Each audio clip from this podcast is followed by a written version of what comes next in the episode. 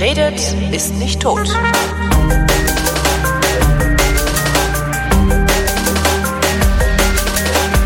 Wir scheinen gerade mal halbwegs kapiert zu haben, was Rassismus ist. Um möglichst einfach zu erklären, was Rassismus ist, nehme ich immer gerne Adornos Definition vom Antisemitismus zur Hilfe und sage, Rassismus ist das Gerücht über Menschen mit anderer Hautfarbe. Und strukturell wird der Rassismus, wenn dieses Gerücht zwar unausgesprochen bleibt, aber mein Denken und Handeln trotzdem irgendwie bestimmt. Das ist jetzt stark verkürzt, aber um Rassismus soll es hier sowieso nicht oder eher nur am Rande gehen, denn es gibt noch eine andere Geschichte. Ich habe Alltagsrassismus einigermaßen verstanden gehabt, nachdem ich vor über zehn Jahren das Buch Deutschland schwarz-weiß von Noah So gelesen hatte. Noah war damals eine Kollegin von mir beim Radio und als ich die dann gefragt hatte, ob sie nicht mal mit einer Sendung mit mir zum Thema machen will, meinte Noah, nee, habe ich keinen Bock mehr drauf. Mach lieber mal was über kritische Weißseinsforschung. Lang ist's her, äh, lange musste ich drüber nachdenken, was das ist. So richtig begriffen habe ich es immer noch nicht, aber ich habe Glück und kann jetzt der Aufforderung nachkommen. Nicht mit Noah So, aber mit Susan Arndt. Die ist Professorin für englische und afrikanische Literaturen an der Universität Bayreuth und betreibt dort unter anderem kritische Weißseinsforschung. Hallo Susan. Hallo Holger. Bevor wir richtig einsteigen, was hat denn das jetzt ausgerechnet mit Literaturwissenschaften zu tun? Ja, eine ganze Menge natürlich, weil Literaturgeschichte heißt ja eigentlich immer auch in die Geistes- und Kulturgeschichte einer Gesellschaft einzusteigen. Und äh, Literatur ist dabei eben mehr als nur eine Quelle, denn Literatur prägt ja, was wir denken. Also äh, das ist nicht einfach nur eine Abbildung, sondern unsere Moralvorstellung, das, was wir wissen, wird sehr nachhaltig von den Erzählungen geprägt, die wir teilen. Wir sind, was wir uns erzählen und wir werden auch sein, was wir uns erzählen. Und das ist natürlich spannend für mich, das anhand der Literatur zu machen, aber ich buchse auch ehrlich gesagt immer ein bisschen aus. Ne? Das machen wir Literaturwissenschaftlerinnen total gerne, äh, uns mit anderen Theorien und auch in anderen empirischen Feldern umzutun, die eben aus benachbarten Disziplinen der, der Humanities, also der Kultur- und Geisteswissenschaften kommen. Hm. Die, die Wikipedia beschreibt ähm, kritische Weißseinsforschung als, ich zitiere, ein transdisziplinäres Studienfeld, das kulturelle, historische und soziologische Aspekte von Menschen beschreibt, die sich als weiß definieren. Wow. Ne? Erklär das mal, als würdest du es einem Zehnjährigen erklären. Was beforschst du da? Genau, ich würde der Definition gar nicht folgen, weil da geht's ja schon los. Äh, also viele sind weiß und wissen das gar nicht und setzen sich gar nicht damit auseinander. Also wenn ich es jetzt so ganz basal äh, auf den Punkt bringe, dann frage ich eben, wer hat Rassismus erfunden? Mhm. Die Weißen. Wozu? damit es dem Weißen besser geht als dem Rest der Welt. Das ist eigentlich schon der Kern. Also wenn ich mich mit Rassismus beschäftige, wurde sehr, sehr lange eigentlich nur darüber gesprochen in den sogenannten Black Studies, was macht Rassismus mit Schwarzen? Dann äh, erschienen da aber ganz viele Passivsätze. Schwarze werden diskriminiert. Ja, hm. von wem denn? Äh, also deswegen gibt, ist es wichtig, diesen Blickwechsel zu haben. Wer diskriminiert? Wer wird privilegiert durch diese Diskriminierung? Und das sind die Weißen. Und das geht eben tatsächlich bis in die Antike zurück. Ich setze es immer so 1492 als scharfe Zäsur an. Da können wir sicher nachher nochmal drüber sprechen. Aber darum geht es, denn die Rassismus, also in den, in den Geschlechterstudien gab es etwas ähnliches. Also erst fing es an mit Women's Studies, Frauenstudien. Dann hat man gesagt Geschlechterstudien, weil ja alle Geschlechter betroffen sind von Sexismus. Aber innerhalb dieser Geschlechterstudien gibt es auch sowas wie Männlichkeitsstudien. Also wer sind die Akteure? Wer sind diejenigen, die profitieren? Und das sind im Fall des Rassismus die Weißen. Du sagtest eben Wissen, dass man weiß ist. Also das weiß ich doch, wenn ich in den Spiegel gucke, das sehe ich doch. Jo, äh, deswegen wurde ja auch Rassismus erfunden, ne? Also äh, um zu sagen, es gibt ganz viele Rassen, aber es gibt eine Rasse, die ist allen anderen überlegen, und das sind die Weißen. Aber genau genommen, wenn ich jetzt mal ein Blatt Papier hinter mein Gesicht halte, dann bin ich nicht weiß.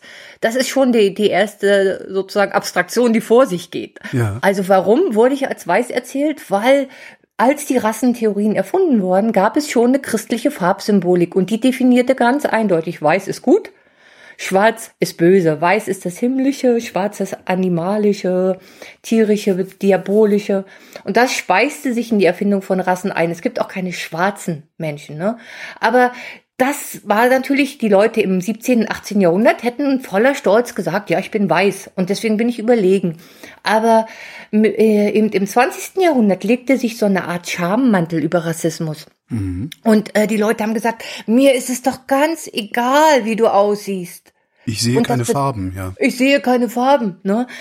Was aber trotzdem weiter existierte, war Rassismus. Und Schwarze wurden weiterhin markiert. Aber Weißsein ist zu so einem unsichtbaren Markierer geworden. Die Leute würden, die meisten Weißen in Deutschland schrecken total zusammen, wenn ich sage, du bist weiß. Was? Ich bin doch nicht rassistisch. Weil okay. für viele das natürlich einen Zusammenhang hat. Die, viele wissen das. Und, die, und in dem Moment, wo sie sagen, ich bin weiß, haben manche das Gefühl, jetzt stehe ich ja wieder mitten im Rassismus. Aber es ist genau umgekehrt. Indem ich das benenne, dass ich weiß bin, ja, sage ich, ich habe Privilegien und ich bin Teil dieser Diskriminierungsmaschinerie. Das erkenne ich an. Wenn ich sage, ich bin weiß, sage ich, ich bin rassistisch sozialisiert. Du sagtest, es gibt keine schwarzen Menschen. Ich kenne welche, die nennen sich schwarz. Und ja, die würde auch ich von außen als schwarz äh, ansehen, weil deren Hautfarbe ist echt sehr, sehr dunkel. Genau, aber äh, ich meinte eben weiß und schwarz, das sind Abstraktionsprozesse. Ne? Also wenn wir jetzt 100 Leute auf die Bühne stellen würden, dann wüssten wir wahrscheinlich immer noch, wen wir beide sozusagen mhm. in Deutschland sozialisierte Weiße in das Weißsein mit reinnehmen und wen wir ausschließen, obwohl es natürlich auch Grenzfälle gibt äh, von Menschen, das ist sehr kompliziert, die ähm, das sogenannte Passing, also die können in bestimmten gesellschaftlichen Kontexten als Weiße durchgehen, machen aber trotzdem Diskriminierungserfahrungen durch Rassismus. Aber deswegen müssen wir uns bewusst machen, Hautfarbe ist ein erlerntes Sehen. Das hat uns der Rassismus beigebracht. Wir wissen, wer weiß und schwarz ist, weil wir rassistisch sozialisiert sind. Es ist keine natürlich gegebene Konstitution, die äh, an sich sowieso immer schon erkennbar ist und dass Leute natürlich sagen, sie sind schwarz, das ist völlig richtig. Es ist sozusagen diese politische Aneignung, als äh, diese dieser Diskriminierungsgeschichte, eben als eben Rassen erfunden wurden, wurden auf die eine Seite Weiße gestellt und auf die andere Seite wurden alle möglichen Farb, Kant spricht von weißen, gelben, roten, schwarzen. Da mhm. kommt es her in Deutschland. Und damit wurden sofort bestimmte Räume assoziiert und bestimmte Mentalitäten. Und im Kern lief es aber darauf hinaus, zu sagen, alle Weißen sind überlegen. Kant sagt eben, äh, die Schwarzen müssen ausgerottet werden. Und er benutzt das N-Wort, das mhm. eben letztlich schwarz bezeichnet. Und in der Widerstandsbewegung wurden diese rassistischen Begriffe angefeindet Gleichzeitig wurden sie aber sozusagen sich angeeignet und daraus entsteht im Deutschen zum Beispiel schwarze Deutsche. Dabei wird schwarze groß geschrieben, um zu sagen, da steckt Widerstand drin. Wir sind nicht mehr die, die Kant benannt hat. Wir wollen aber auch nicht sagen, wir sind Deutsche, Punkt, weil wir, wir sind eben keine weißen Deutschen. Wir, wir werden in Deutschland diskriminiert. Und um diese Diskriminierung weiter zu benennen, gibt es eben dieses Weg von Schwarz oder den N-Wörtern, die dieses Schwarz benennen äh, die diskriminieren, hin zu diesen emanzipativen, widerständigen Begriffen, schwarz, groß geschrieben, auch, auch oder auch Black Panther. Da steckt schon dieser Widerspruch drin. Wir lassen uns von euch nicht positionieren und sagen, wir sind sozusagen eine Rasse, die den Weißen unterlegen ist, weil Rassen gibt's gar nicht. Mhm. Ja, und deswegen ist dieses Schwarze eher so eine, in der Wissenschaft sagen wir, soziale Position. Also, ah, okay. ja. So wie Weißsein auch, ist auch eine soziale Position im Rassismus. Der also, und es ist nochmal was anderes als Identität, aber kann ich auch nochmal was zu sagen. Äh, gleich, ja. Ähm, du sagtest Aneignung. Ist Aneignung das, was äh, schwarze äh, US-Amerikaner machen, wenn sie äh, sich gegenseitig als Yo Nigger bezeichnen? Ist, ist das so eine Aneignung oder ist das wieder ein anderer Effekt? Ja, es ist auch eine Aneignung, genau. Ähm, also noch, es ist aber noch ein bisschen anders. Also es ist tatsächlich sich das den Begriff nehmen und zu versuchen, ihn tatsächlich in diese eigene Widerstandserzählung reinzubringen, ja. Äh, und das hat nichts mehr mit dem weißen äh, du N Punkt äh, zu tun. Ein mhm. bisschen, manchmal klappt das mit Wörtern. Also sowas haben wir bei schwul gesehen zum Beispiel. Ja. Das war absoluten Schimpfwort. Mhm. Ne? Und mittlerweile ist es im deutschsprachigen Kontext so, dass natürlich einerseits äh, höre ich Kinder sagen, oh, du, du hast aber eine schwule. Ja gut, das äh, ist aber ich, vermutlich spezifisch für Jugendkulturen, oder? Ja, ja, genau. Oh. Aber eigentlich hat es der Begriff geschafft. Und, ja. und ähm, das N-Wort hat es nicht geschafft, außer eben in dieser spezifischen, sagen wir mal, Hip-Hop-Kultur, wo es dazugehört, zu provozieren und den äh, Rassismus auch über Provokation beim Namen zu nennen. Ne? Es darf natürlich oft sagen dann so Weiße und sagen, ja, die sagen das doch selbst. Ja, ist ganz aber ganz was anderes. Warum ist das ja. eigentlich ganz was anderes? Das ist ja, das ist ja jetzt vermutlich tatsächlich dann kritische Weißseinsforschung. Ganz genau. Zu sagen, das ist was anderes.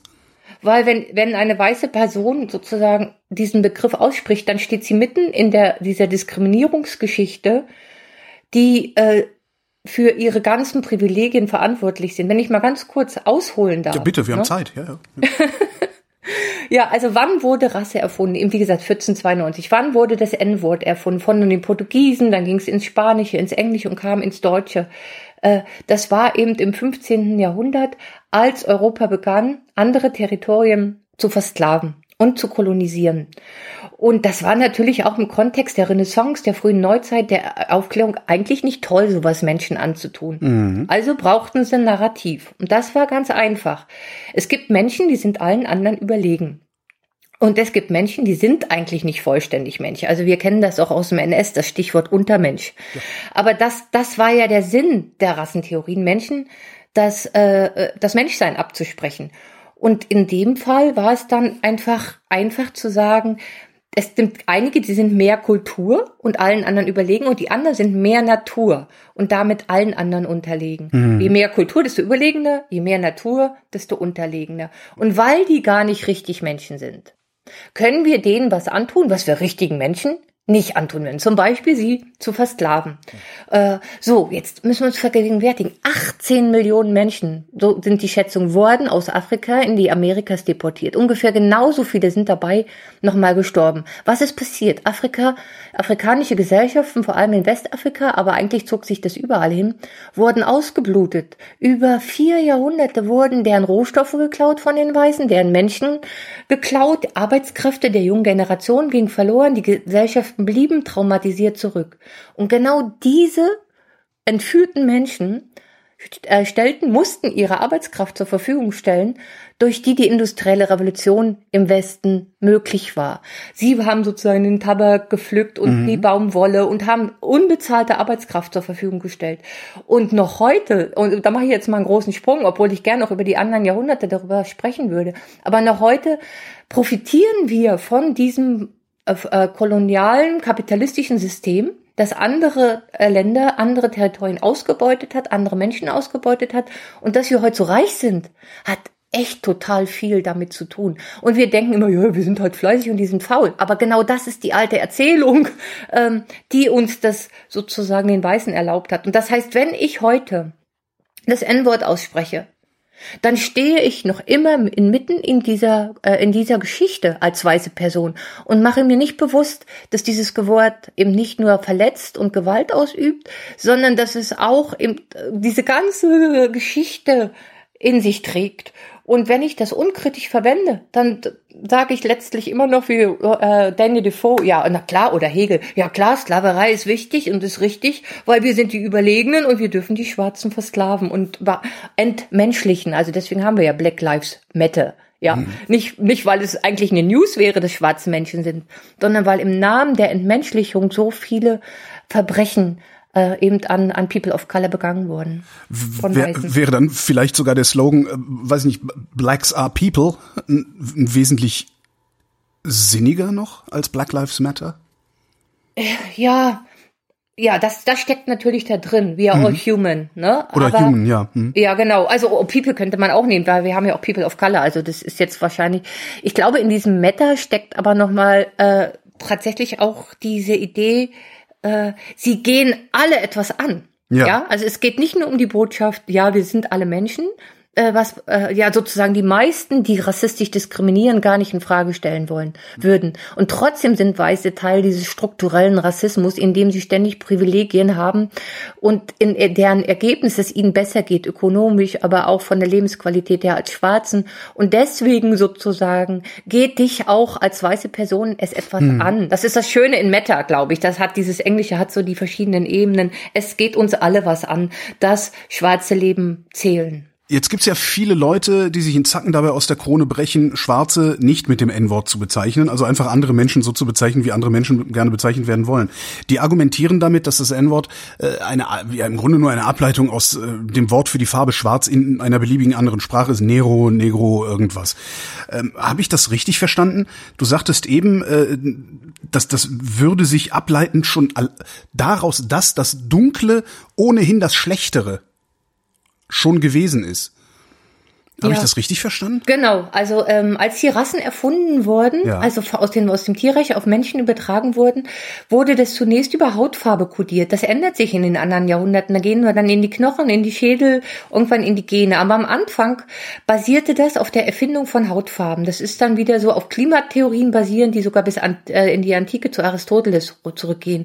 Und jetzt musste man diese Rassen ja irgendwie kodieren. Und da haben die Leute, die das getan haben, sofort auf diese Christ christliche Farbsymbolik zurückgegriffen, die ihm sagte, weiß ist gut äh, und äh, überlegen und das Himmlische, das Göttliche, denken wir nur an Michelangelo und so. Ne? Also dieses sofort, diese Assoziation, es war, da musste man gar nichts weiter sagen. Die Menschen, die hörten, wir sind weiß, hatten den ganzen Salat an Assoziationen gleich mit im Kopf und das gleiche galt für Schwarz, was schon in der Antike als böse konnotiert war, also bei Aristoteles und anderen. Ich kann gerne mal ein Beispiel geben. Es hätte also auch nie braun werden können und eine Abwandlung des Wortes braun. Es musste eine Abwandlung des Wortes schwarz.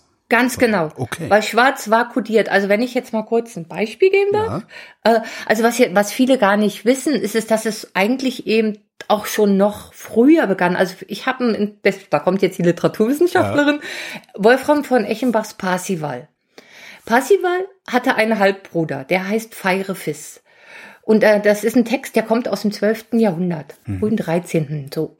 Und Pa- Parsival, äh, als Parsivals Halbbruder Feirefis wird also vor Parsival geboren, und zwar von Parsivals Vater Gachmut, der durch die Welten reist und eine Königin trifft, die als schwarz beschrieben wird, Belakane. Hinterher stellt sich raus, sie ist Muslimin, wird deswegen schwarz genannt.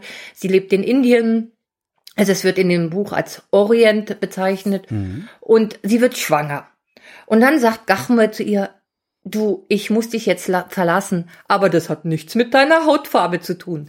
Smile, smile. Also ich meine, warum sagt das dann? Also er verlässt sie, sie bekommt das Baby und es wird schwarz und weiß gefleckt wie eine Elster geboren. So heißt es. Also schon, da sind diese Rassentheorien. Schwarze und Weiße können sich gar nicht miteinander fortpflanzen. Sie küsst dann nur die weißen Hautflecken ihres Babys. Also Van Eschenbach lässt sie das Weißsein extrem aufwerten.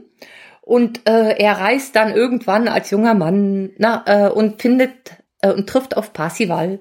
Und zusammen suchen sie den Gral. Aber als sie den Gral finden, kann Feirefis ihn nicht sehen. Alle anderen können ihn sehen. Und dann wird er eben aufgefordert, sich taufen zu lassen. Das tut er dann auch, wird Christ, kann den Gral dann sehen. Und trotzdem sagt Parsival, du gehörst hier nicht her, geh dahin zurück, wo du hingehörst.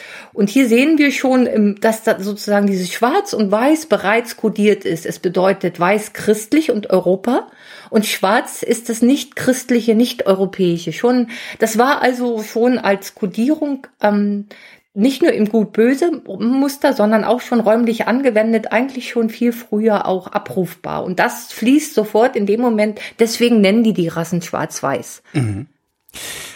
Gibt es das eigentlich auch andersherum? Also gibt es auch den Versuch der nicht-Weißen, äh, Weiße als minderwertig zu, zu kategorisieren und entsprechend auszubeuten?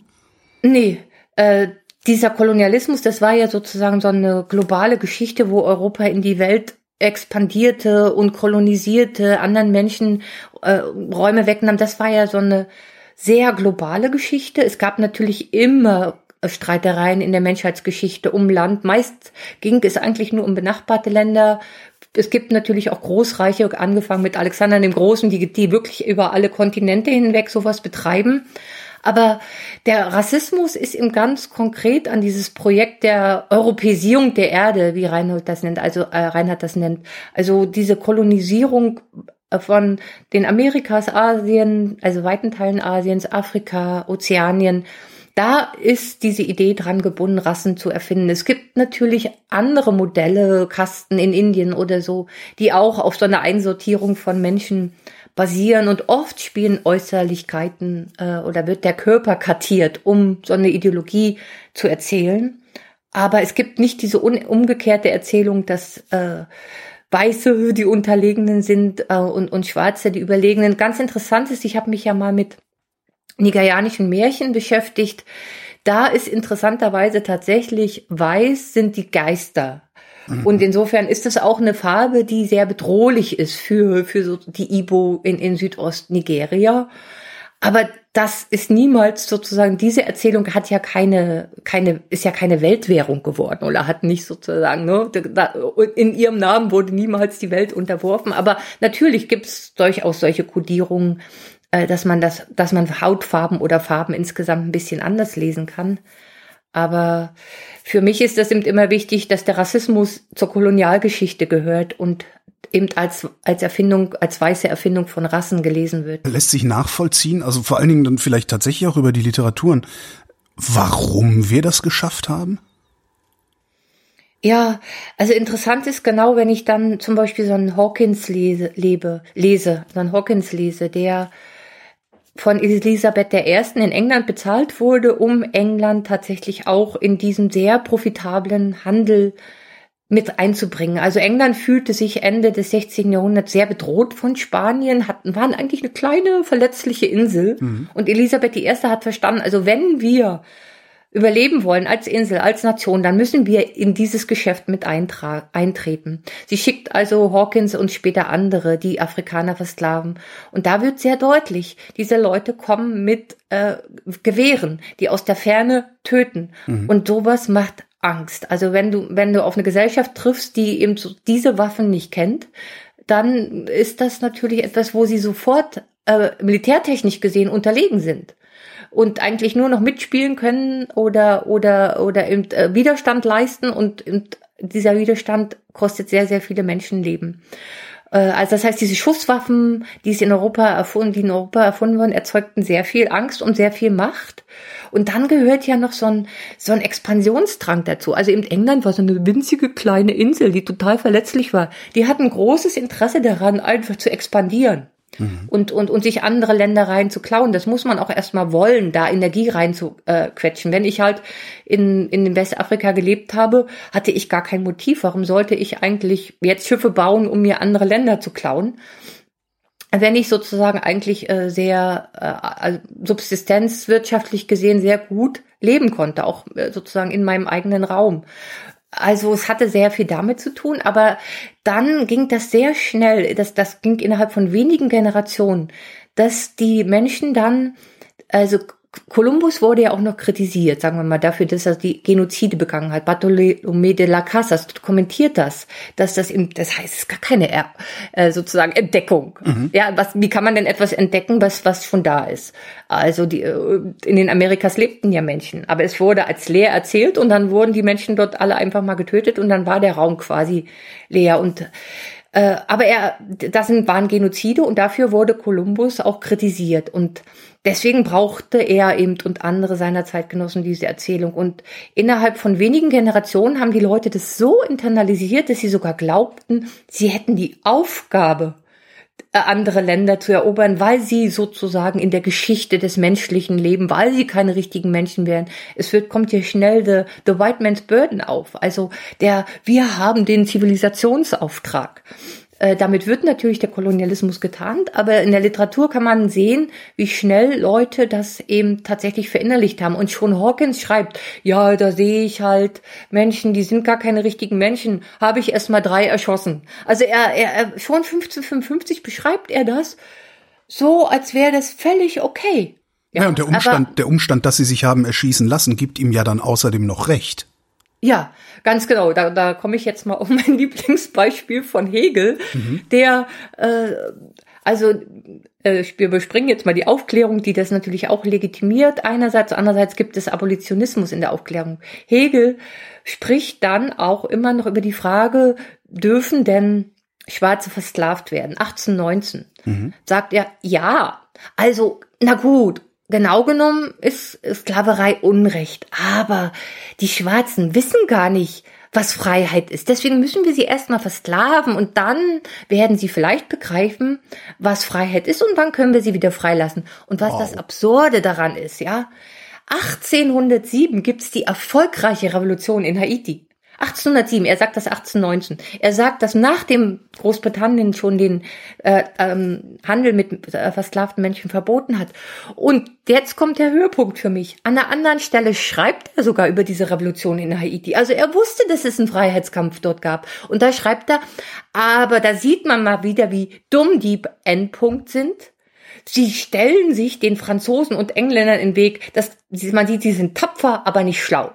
Das heißt, er missinterpretiert ganz sehenden Auges das Freiheitsdrängen von Schwarzen, von Versklavten, nur um zu, zu, dieser These zu kommen, die wissen gar nicht, was Freiheit ist und deswegen müssen wir sie versklaven. Hätte er das, das überhaupt noch anders äh, interpretieren können oder war er selber schon so sehr gefangen eigentlich in seinem Weißsein? Ja, er war gefangen in seinem Weißsein, aber er hätte es anders interpretieren können, denn das war ja der, sagen wir mal, nachdem Großbritannien den Handel mit versklavten Menschen 1807 verboten hat. Und zwar, weil es nicht nur mehr den schwarzen Widerstand gab, sondern weil es eben auch immer mehr weiße Schriftstellerinnen, Philosophinnen gab, die sich gegen die Sklaverei stellten. Er war extrem seiner Zeit hinterher. Ne? Und wenn ich da noch mal ein bisschen zurückgehen darf, ähm, für mich ist auch immer wichtig, was konnten Leute in einer Zeit wissen? Das steckt ja da so drin. Ne? Also konnte Hegel mehr wissen, konnte Kant mehr wissen. Und deswegen, für mich ist immer toll, dass, deswegen mache ich das auch in der Literaturwissenschaft, zu schauen, gab es in der Zeit selbst Gegenbeispiele. Also eben habe ich ja schon Kolumbus genannt, der von Bartolomé de las Casas kritisiert wurde, der dann auch eine unrühmliche Rolle gespielt hat. Bartolomé de las Casas, weil er dann selber vorgeschlagen hat, lasst uns doch die Schwarzen holen aus Afrika. Die sind nun tatsächlich keine Menschen im Vergleich zu den First Nations in, in den Amerikas. Aber deswegen liebe ich Shakespeare. Shakespeare ist ja so ein sehr machtsensibler, machtkritischer Dude. Ja. Der hat genau verstanden, wie das funktioniert, Diskriminierung macht. Und der ist Zeitzeuge dieses Eintritts von England in die Versklavung von afrikanischen Menschen, mhm. äh, in, in die Kolonisierung. Und der kritisiert das alles total krass. Der sieht es und der sagt in The Tempest, glaubt doch nicht, dass das keine Menschen sind. Glaubt doch nicht, dass die ihre Länder nicht verteidigen werden. Er lässt Caliban ein Freiheitslied singen. Freedom, Heyday, Heyday, Freedom, Freeday, Heyday, Freedom. Das ist total krass. 1611. Also sagt er, die Schwarzen wollen frei sein und sie werden für ihre Freiheit kämpfen. Othello ebenso. Ne? Also mhm. zwar bringt er seine weiße Frau um, aber wir haben Empathie mit ihm. Wir können sogar verstehen, warum er das tut, weil dieser Rassist Iago ihn da rein manipuliert. Eine Schwarze kann, eine Weiße kann dich Schwarzen doch gar nicht lieben. Und das ist für mich immer toll zu finden. In jeder Zeit gab es auch in Europa Leute, die das Gegenteil gesagt haben. Mal abgesehen davon, dass es immer Schwarze gab, die das Gegenteil gesagt haben. Also wenn sich Hegel ein bisschen bemüht, also, ja, ja, klar, ja. Also wenn sich Hegel ein bisschen bemüht hätte, ne, dann dann hätte er das gewusst. Und um jetzt vielleicht noch einen Schlenker zu Kant zu machen, wenn ich darf. Immer. Ja, also das ist so ähnlich. Also er, er führt hier die Kategorie Rasse in den deutschsprachigen Kontext ein. Und dabei schreibt er ab von David Hume, fast wortwörtlich, heute würde man das wahrscheinlich sogar fast Plagiat nennen dürfen. Also es sind fast wortwörtliche Übersetzungen dieser Erfindung von, von vier Rassen. Und äh, David Hume schreibt dann zum Beispiel auch, ja, es gibt keine Schwarzen, die je in Wissenschaft oder Kunst was Großes vollbracht hätten. Das schreibt Kant auch. Und das schreibt er, obwohl es gar nicht, also aus seinem Königsberg war es vielleicht weit, von seinem Königsberg war es vielleicht weit entfernt, Halle oder Jena, aber jedenfalls hätte er das wissen können, dass es dort einen schwarzen Philosophen gab, Anton Wilhelm Amo, der sogar zum Ding an sich geforscht hat, also ganz großen Ding. Und zwar war das eigentlich so eine Art eines dieser sehr sehr, sehr problematischen, gewaltvollen Experimente, dass Fürstenhäuser sich Schwarze als Kinder gekauft haben und sie dann im Experiment unterzogen haben, ob die lernen können. Und dieser Anton Wilhelm Amo wurde, hat also promoviert ja. ne, und hat eine Doktorarbeit geschrieben. Und trotzdem schreibt Kant äh, 20 Jahre später, mir ist noch nie ein Schwarzer begegnet, der je in Wissenschaft oder Kunst was Großes vollbracht hätte. Was hätte Kant denn gesagt, wenn man gesagt hätte, hier, äh, Anton Wilhelm Amo? Ja, dann hätte er vielleicht gesagt, also was, was Hume sagt, er, David Hume erklärt so ein Phänomen, da sagt er, ja, ja, die wissen ja nicht, was sie tun und sagen, die plappern nur nach wie ein Papagei. Ah, 100, ja? 100, 100, wenn man 100 äh, Schimpansen lang genug auf eine Schreibmaschine hacken lässt, dann kommt dabei auch irgendwann der Faust rum. So ungefähr. So, also okay. sie, genau, die Rassentheorien mhm. sind ja total unlogisch von von Anfang an. Äh, immer wenn man ein Gegenargument gebracht hat, hat sich die Rassentheorie irgendwo anders hin bewegt und sich nie mit dem Gegenargument auseinandergesetzt, weil Rassismus gebraucht wurde, um Kolonialismus zu rechtfertigen. Und deswegen haben sich die Leute nicht in ihre Karten gucken lassen, haben sich nicht auf äh, Argumente eingelassen, sondern haben einfach behauptet. Also wenn wir dann zum Beispiel ein ähm, Jahr später gehen, dann bei äh, ein Jahrhundert später gehen, dann wird langsam klar, okay, diese Klimatheorien, auf denen Kant aufbaut, ja, und Hume äh, in Anlehnung an Aristoteles, die sagen, okay, also die haben zu viel Sonne und die Sonne trocknet die Haare aus und die, ha äh, und die Sonne trocknet die Hirne aus. Das war so der Kern ihrer Argumentation, warum Schwarze eben keine richtigen Menschen sind. Jetzt passiert die Sonne trocknet die Hirne aus? Ja, das steckt übrigens Wahnsinn. im Wort Äthiopier. Äh, äh, Menschen mit verbrannten Gesichtern. Und das ist Aristoteles, äh, erklärt das auch. Und das ist praktisch der äh, griechische Begriff für alle Afrikaner, die keine Ägypter sind. Die mhm. Ägypter wurden ein bisschen rausgenommen, weil da kon denen konnten sie die Kultur nicht ganz so leicht weg erklären. Die haben so ein paar das, Pyramiden dahingestellt. Genau. Ne? Irgendwie gab's da ja doch eine Hochkultur. Naja, da müssen wir uns mal gesondert mit beschäftigen, aber der Rest. Ne? Und, und damit arbeitet Kant immer noch. Also mit diesem. Und dann passiert Folgendes. Es leben plötzlich Weiße in den Tropen, weil sie ja die Länder kolonisieren. Und mhm. es leben Schwarze in unseren Breitengraden. Oh je, was machen wir denn jetzt mit den Klimatheorien? Das scheint ja gar nicht zu funktionieren. Man hätte auch sagen können, naja gut, dann ändere ich das jetzt mal. Es gibt gar keine Rassen. Nein, es geht tiefer in den Körper hinein. Dann fangen die an, eben äh, Schädel zu vermessen äh, oder oder oder Knochen. Kamper zum Beispiel ist dafür ein Beispiel. Wie unseriös das ist. Der nimmt fünf Schädel. Ja. Ernsthaft. Fünf Schädel, vergleicht die und leitet daraus wieder diese riesige Überlegenheitsarie der Weißen ab. Wobei, wenn man sich mal anguckt auf seine Zeichnung, dann hat er sogar, der hat echt diesem Schädel des Apollo noch Haare draufgemalt, im Gegensatz zu den anderen Schädeln, und misst die Haare mit rein, um zu beweisen, dass das Gehirn größer ist. Ne? Also, so, dann sagen die Leute irgendwann, nee Leute, das funktioniert doch nicht so mit euren Schädeln. Jetzt sind wir mittlerweile bei 100 Rassen. Das ist doch alles albern, das geht doch 100 nicht. Rassen haben die irgendwann mal definiert. Irgendwann hatten die 100 Rassen. Okay. Am, äh, äh, im, Im Kern ging es immer um das eine, die Weißen sind allen anderen überlegen, aber die hatten dann 100, weil sie ja dann merken, hm, je, sozusagen je mehr das auch ins Naturwissenschaftliche reinging, also weg von der Theologie und Philosophie, rein in die Naturwissenschaft, haben sie da so ein bisschen Probleme gekriegt. Und dann war irgendwann klar, also mit den Schädeln funktioniert das auch nicht. Und dann ging es noch tiefer in den Körper hinein, also in Richtung Gene. Und das konnten ja Laien gar nicht mehr widerlegen. Ne? Und, und da kam dann eben der berühmt-berüchtigte äh, Richard Stewart Chamberlain ins Spiel, 1899, die Grundlagen des 20. Jahrhunderts, äh, in Anlehnung an Gobineau sagt er, die höheren Rassen müssen sich der niederen er, äh, erwehren, aber die weiße Rasse ist schon ziemlich beschmutzt, weil sie eben tatsächlich äh, auch in den Tropen lebt und so weiter. Und er sieht eigentlich nur noch ein Sternchen inmitten der, was er weiße Rasse nennt, und das sind die Arier. Und die ah. verortet er in Deutschland sozusagen. Es gibt äh, die, die Krönung. Ja, aber da hätte ich jetzt Skandinavien irgendwie weißer gefunden als Deutschland. Ja, genau. Also es so greift auch in den, Gefühl in den, her jetzt. Ja, ja, genau. Also es greift mit da oben rein. Das ist so dieser antike Begriff der Sküten. Ne? Mhm. Also sozusagen die, die, die. Äh, aber in Deutschland wird es eben aufgegriffen. Ja, und wird es eben dann in diesen, diesen eliminatorischen Antisemitismus übertragen. Er ist, äh, Chamberlain ist ja der Stichwortgeber für den Nationalsozialismus, für Hitler und äh, ganz eben basierend auf diesen Genen. Und dass man eben dann sagt, okay, ja, also meinetwegen mit den Hautfarben, das ist ein bisschen kompliziert und mit den Schädeln, aber die Gene, das ist eindeutig, da haben wir Rassen.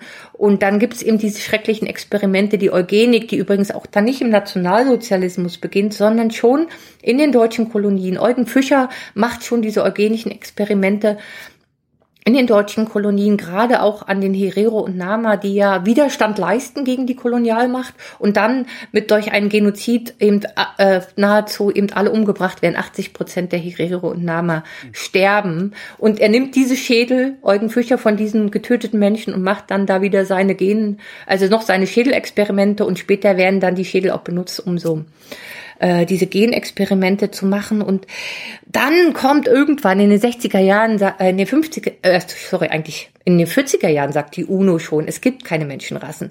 In den 60er, 70er Jahren widerlegen Biologen, dass es möglich ist, Menschen genetisch nach Rassen zu unterteilen. Mhm. Und was passiert dann? Ja, kann ja sein. Aber Hautfarben, die sehen wir doch. Es gibt doch schwarze und weiße. Das heißt, das, äh, wir, wir gehen also schon, wir gehen also wieder 20 Schritte zurück. Genau, wir gehen wieder 20 Schritte, okay. weil das, wir haben ja mittlerweile gelernt, Hautfarben zu sehen. Ja. Ja, das ist ja da, dieses Wissen. Und das lässt sich auch nicht mehr rückgängig machen. Wir werden Hautfarben sehen, äh, weil wir so sozialisiert sind. Und genau das machen sich naja, dann die Rassisten zunutze. Ja. ja. Na, wir, wir sehen die ja notwendigerweise. Ich musste mir neulich vorwerfen lassen, dass ich schwarze Menschen bemerkenswert finde. Und ich denke, ja, natürlich sind schwarze Menschen bemerkenswert in einer, in einer überwiegend hellhäutigen Gesellschaft. Wenn da ein Schwarzer rumläuft, dann bemerke ich den natürlich als erstes. Ja, und dann genau. Und schaltet, schaltet sich natürlich die Heuristik ein, die mein Gehirn sowieso benutzt, um äh, Fehlschlüsse und schnelle Urteile zu bilden. Und dann sehe ich ja diesen Schwarzen, der da steht, als etwas Besonderes an. Ja, und ich glaube, das gehört ihm zum Weißsein dazu, sich das einzugestehen, genau das zu sagen. Ich sehe einen Schwarzen. Ja. Und ich ähm, markiere ihn. Du hattest ja vorhin auch das mit der Hautfarbe angesprochen. Ne? Also wenn wir das deutsche Wort Hautfarben nehmen, mhm. da, was bekommen wir da? Also bis vor kurzem ganz unkritisch immer etwas, was hellbeige ist. Also als ich schwanger war, da war ist mir das, also bin ich dann auch, habe ich so eine Stützschrumpfe bekommen und dann bin ich in den Laden gegangen und ich wollte gerne in Schwarz und dann hat sie gesagt, nein, Schwarz ist ein Kosmetikartikel, dafür müssen Sie dann 30 Euro bezahlen. Und dann dachte ich, okay, was ist jetzt aber mit Menschen, die nicht diese hellbeigen ja. Strümpfe zahlen äh, tragen möchten, ne? weil es eben nicht dem, dem, der, dem Ton ihrer eigenen Haut entspricht. Und daran, also dieses Hautfarben, wenn Kinder äh, diese Stifte nehmen, lernen die ganz schnell, weiß sein, das ist eben normal. Und aus dieser Perspektive wird natürlich alle, äh, werden Menschen, die von diesem angeblichen Normalmodus abweichen, markiert aus einer weißen Perspektive. Und ich finde das super, dass wir uns das eingestehen. Wir müssen uns das eingestehen, weil dann können wir endlich anfangen, darüber zu reden, was uns dieses Sehen von Hautfarben äh, mit uns macht und warum, was du gleich sagst. Und dann kommt gleich die, die ganze Kette von Assoziationen. Die habe ich auch. Und es ist total schrecklich, dass ich die habe. Und ich kann auch erzählen, ich habe mich sehr mit meiner eigenen Biografie auch ein bisschen beschäftigt, um zu gucken, wann sind da, also wann bin ich eigentlich so rassistisch geworden und wann habe ich ange angefangen, mir diesen Rassismus einzugestehen. Und dazu gehört dieses permanente Markieren von Schwarzen und das Sehen von Hautfarben bei Schwarzen, während ich meine eigene Hautfarbe als gar nicht als Hautfarbe wahrnehme Thema, sondern als Norm, Normalität. Du, du hattest vorhin ähm, 1492 als äh, scharfe Zäsur in der Erfindung der Rassen bezeichnet. Warum? Wegen Kolumbus? Ja. Ja, genau. Wir kennen ja das aller als das Jahr, in dem an Christopher Columbus die neue Welt entdeckte. Mhm. Beides in Anführungs. Ich habe ja schon gesagt, man kann nichts entdecken, was eigentlich äh, schon ziemlich viele Leute kennen, ja. Genau, ganz genau. Und es war auch keine neue Welt. Für wen war die denn neu? Ne? Für für ihn weil, weil irgendwie sie plötzlich begriffen haben, da ist noch was hinterm Horizont. Mhm. Aber was eben für mich deswegen auch, also das ist das eine, sie, also es geht sofort auch mit Gewaltverbrechen gegenüber den First Nations und dem Beginn der Versklavung einher. Ja. Zugleich ist aber 1492 auch deswegen eine wichtige Zäsur, weil äh, wie wird seine Reise finanziert? Sie wird von äh, Königin Isabella finanziert. Wie kam sie an das Geld? Und da sind wir wieder bei 1492. 1492 endet der lang, also der über mehrere Jahrhunderte dauernde Krieg um die Vorherrschaft auf der iberischen Halbinsel. Im, Im Westen erzählen wir uns das auch als spanische Reconquista. Ja. Ja, das heißt Mauren, aber, ne? genau. Reconquista bedeutet, sie haben sich zurückerobert. Ja. Was natürlich sofort schon eine Positioniertheit einschließt, die haben das Recht dort zu sein, die Mauren, also die äh, Muslimen nicht. Und das ist ja nicht der Fall. Der mediterrane Raum war ein sehr äh, heterogener, kulturell, religiös gesehen Raum, der sich eher als Einheit verstand 1492 als Europa. Die Euro Idee von Europa entsteht da gerade erst. Mhm. Und eigentlich war der mediterrane Raum eben äh, christlich, muslimisch und jüdisch geprägt. Und 1492 besiegt also letztlich Königin Isabella, äh, setzt damit das Christentum dort als vorherrschende Religion zwingt alle Musliminnen Steuer zu zahlen oder aber eben die, die, die äh, spanische, äh, also ähm, die iberische Halbinsel zu verlassen. Und das Gleiche geschieht auch der jüdischen Bevölkerung. Die werden noch härter von ihr angegangen. Die werden alle enteignet und vertrieben. Und dieses Geld ist es, das äh, Kolumbus Reise finanziert. Und deswegen ist für mich 1492 eben so ein Jahr, in dem die ganz verschiedenen Facetten des Rassismus, du hast ja vorhin auch mit der Antisemitismus-Definition angefangen, ne?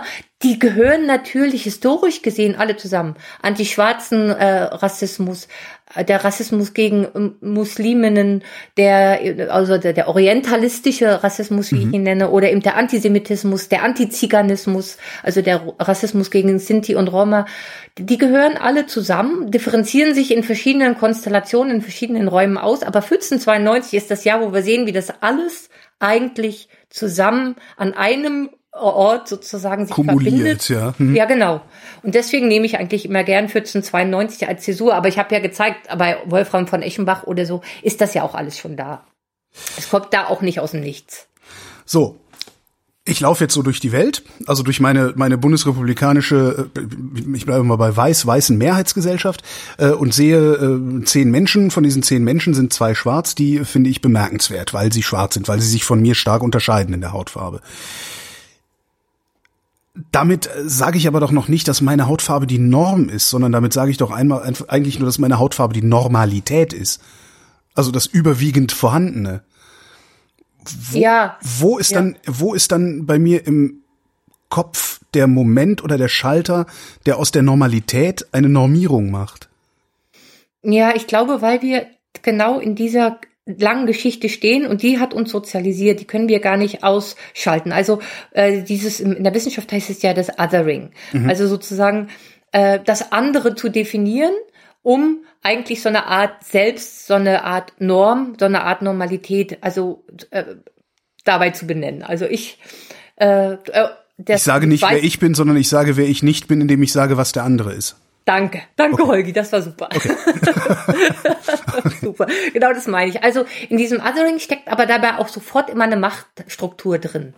Also ich, ich kann das ja nur äh, eben machen, weil ich die Macht habe, andere zu benennen. Also äh, jetzt mal ein anderes Beispiel. Nehmen wir jetzt zum Beispiel Aber die- Oscar Wilde. ja. ja. Die, die Macht hat der andere aber doch auch. Nee, deswegen wollte ich hier gerade ein Okay, Beispiel von okay. Oscar Wilde bringen. Ähm, ist jetzt ein an, also er wird verurteilt, weil er homosexuell ist. Mhm. Ne? Und muss ins Gefängnis, muss sich irgendwie verschiedenen Therapien unterziehen. Und wenn der, also er wird als so anders definiert aus der heteronormativen Perspektive, die Heterosexualität als Norm setzt, Mhm. dass er verurteilt wird au- aufgrund geltender Gesetze. Wenn der jetzt im, im Gerichtssaal gesagt hätte, aber ihr seid doch unnormal, dann hätte er das Gefängnis wahrscheinlich nie wieder verlassen. Das heißt, man braucht ja eigentlich immer Machtstrukturen hinter sich oder, oder eben auch Gesetze und, und geltende Moralvorstellungen, um sowas, um sich selber als Norm setzen zu können. Und das können Schwarze im deutschsprachigen Kontext nicht. Stimmt, Äh, wenn mir oder- ein Schwarzer sagt, aber du bist weiß, sag ich, ja. Und gehe weiter. Ja, genau. Ja, genau. Ja, Hm? genau. Also und, und, und das würde dich gar nicht diskriminieren. Andere Sachen, wo du vielleicht nicht in der Machtposition bist, würden dir wehtun. Klar, Aber ich nicht, bin jemand zu- übergewichtig. Da würde das. Ja, genau. ja. Genau, da würde dir, und wie wir alle haben solche Felder, ne, wo wir merken, da, da haben wir jetzt keine Machtposition, da, da sind wir eigentlich, da fallen wir, werden wir aus der Norm raus erzählt und dann werde ich auch verletzlich. Und deswegen äh, steckt in dem, ich sehe mich selber als Norm an, immer auch schon eine Normierung. Ganz unbewusst. Also ich, ich kann das auch sozusagen, äh, ich habe das in meiner eigenen Biografie bemerkt. Also da gab es so bestimmte Zäsuren, weil ich habe mich gefragt, wieso habe ich eigentlich internalisiert, dass Schwarze anders sind? Warum war ich immer so rassistisch als, als Kind? Ich bin in der DDR sozialisiert, ja. Und mit das Erste, woran ich mich erinnern kann, ist, dass mein Vater immer gesagt hat, also, wenn, wenn du als N-Baby, er hat's ausgesprochen, Ja. geboren worden wärst, dann hätte ich aber deine Mutter verlassen. Wow. Und dann habe ich immer gedacht, oh, dann ist das was ganz Schlimmes, ein N zu sein, ganz schlimm. Und dann war, ich bin immer sehr, sehr braun geworden als Kind und dann gab es eine Nachbarin, die kam immer und sagte, oh, so ein N-Püppchen und hat mir jedes Mal in den Hintern gekniffen bei dem Wort. Immer wenn sie das Wort ausgerufen hat, dann habe ich schon wieder gedacht, okay, wenn man so ist, dann darf, dann darf die Person das machen. Also bitte, ich will kein N sein. Ne? Und damit habe ich, glaube ich, indirekt auch begriffen, dass ich weiß bin, also ohne dass jemand je in meiner Kindheit dieses Wort ausgesprochen hätte, habe ich aber verstanden, wenn ich tatsächlich ein N wäre, dann wäre das was ganz Schlimmes. Zum Glück bin ich weiß. Puh, dann bin ich ja normal, dann ist alles, dann stimmt alles mit mir. Und ich glaube, schwarze Kinder machen genau diese Erfahrung, nur machen sie ja diese Erfahrung, dass sie eben aus dieser Norm ausgeschlossen bleiben. Deswegen ist in dieser, ich bin ja normal, und das meine ich jetzt erstmal nicht böse, steckt immer diese Gewaltgeschichte gleich mit drin. Ja, ich komme lang, lang, langsam, langsam sickert es ein. Also langsam begreife ich es. Ich hatte einen schwarzen Mitschüler, Johannes, äh, da ging es mal um eine Klassenfahrt oder so und, äh, und Johannes sagte, ich fahr schwarz und alle haben gelacht.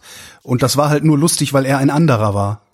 Ja, Ja. klar. Ja, natürlich, genau. Und, und da, ich bin ja auch, äh, also da steckt ja aber natürlich schon wieder drin, illegal, ne? Schwarzmarkt, Schwarzwaren ist ja immer auch immer, äh, da wird es ja dann eigentlich auch zu so einem Lachen, das im Halse stecken bleibt, ne? Also, dass, dass wir uns wundern, dass er das so sagt. Ja, sofort wissen alle, okay, ich sehe ihn ja auch als Schwarzen, während Genau. wahrscheinlich du in der Zeit gar nicht gesagt hättest, oh, ich bin weiß. Ne? Also nein, nein, um Gottes Willen, da waren wir 15 oder sowas, ja, ja. Genau, also es war eine total asymmetrische Benennung. Man hat Schwarze benannt, aber nicht die, also Weiße haben Schwarze benannt, aber sich selber nicht.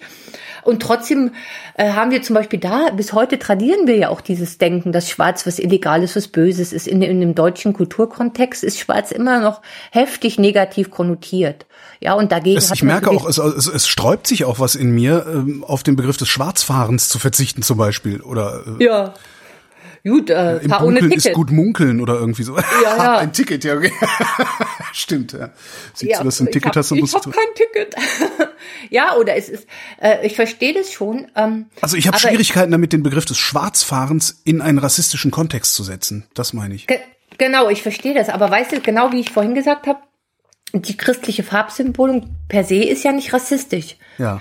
Dieses Weiß ist gut und Schwarz ist böse.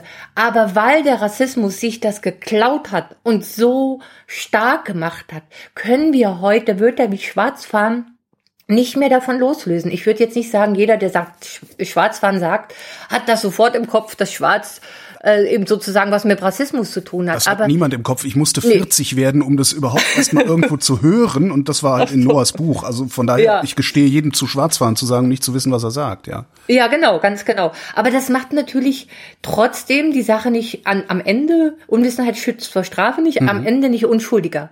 Weil indem wir diese Wörter weiter verwenden, meine Kinder rollen auch immer schon den Augen, die Augen, wenn ihre, ihre Mutter irgendwie, bist nicht schwarz gefahren. Also, meine Kinder fahren natürlich nicht schwarz. Natürlich klar, nicht. Nein, nein, nein, ja, nein, nein. niemals. Nee.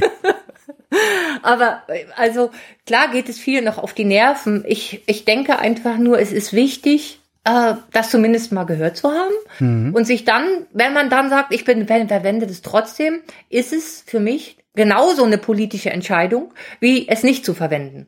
Das ist mir immer ganz wichtig. Also, dass ja alle mal sagen, oh, Susan, du bist so PC, du bist so politisch korrekt. Das ist ja total anstrengend, mit dir zu reden äh, okay, kann ich nachvollziehen, ich gehe dir auf die Nerven, äh, ich erschüttere irgendwie das, was du immer gesagt hast oder gedacht hast und das ist auch nicht schön. Und ich habe viele Freundinnen verloren, auch deswegen, weil wir uns dann gestritten haben und ich konnte das dann nicht mehr ausblenden, weißt du, das hat mir dann, hat mich dann persönlich so wütend gemacht, dass ich das jetzt irgendwie mir total Mühe gegeben habe, das total so zu erklären. Das ist eigentlich, wenn man es wissen will, auch verstanden werden könnte, aber Leute machen zu und sagen, das ist jetzt viel zu PC, mehr Argumentation muss gar nicht kommen und dann wird's weiterverwendet. Und deswegen habe ich für mich jetzt so die Schlussfolgerung gez- gezogen, das N-Wort zu verwenden oder dafür sogar zu streiten, dass es im Kinderbuch stehen bleiben sollte, das ist genauso ein politisches Statement, wie wenn ich sage, das sollte sozusagen aus dem aktiven Sprachwortschatz verschwinden. Selbst als Zitat?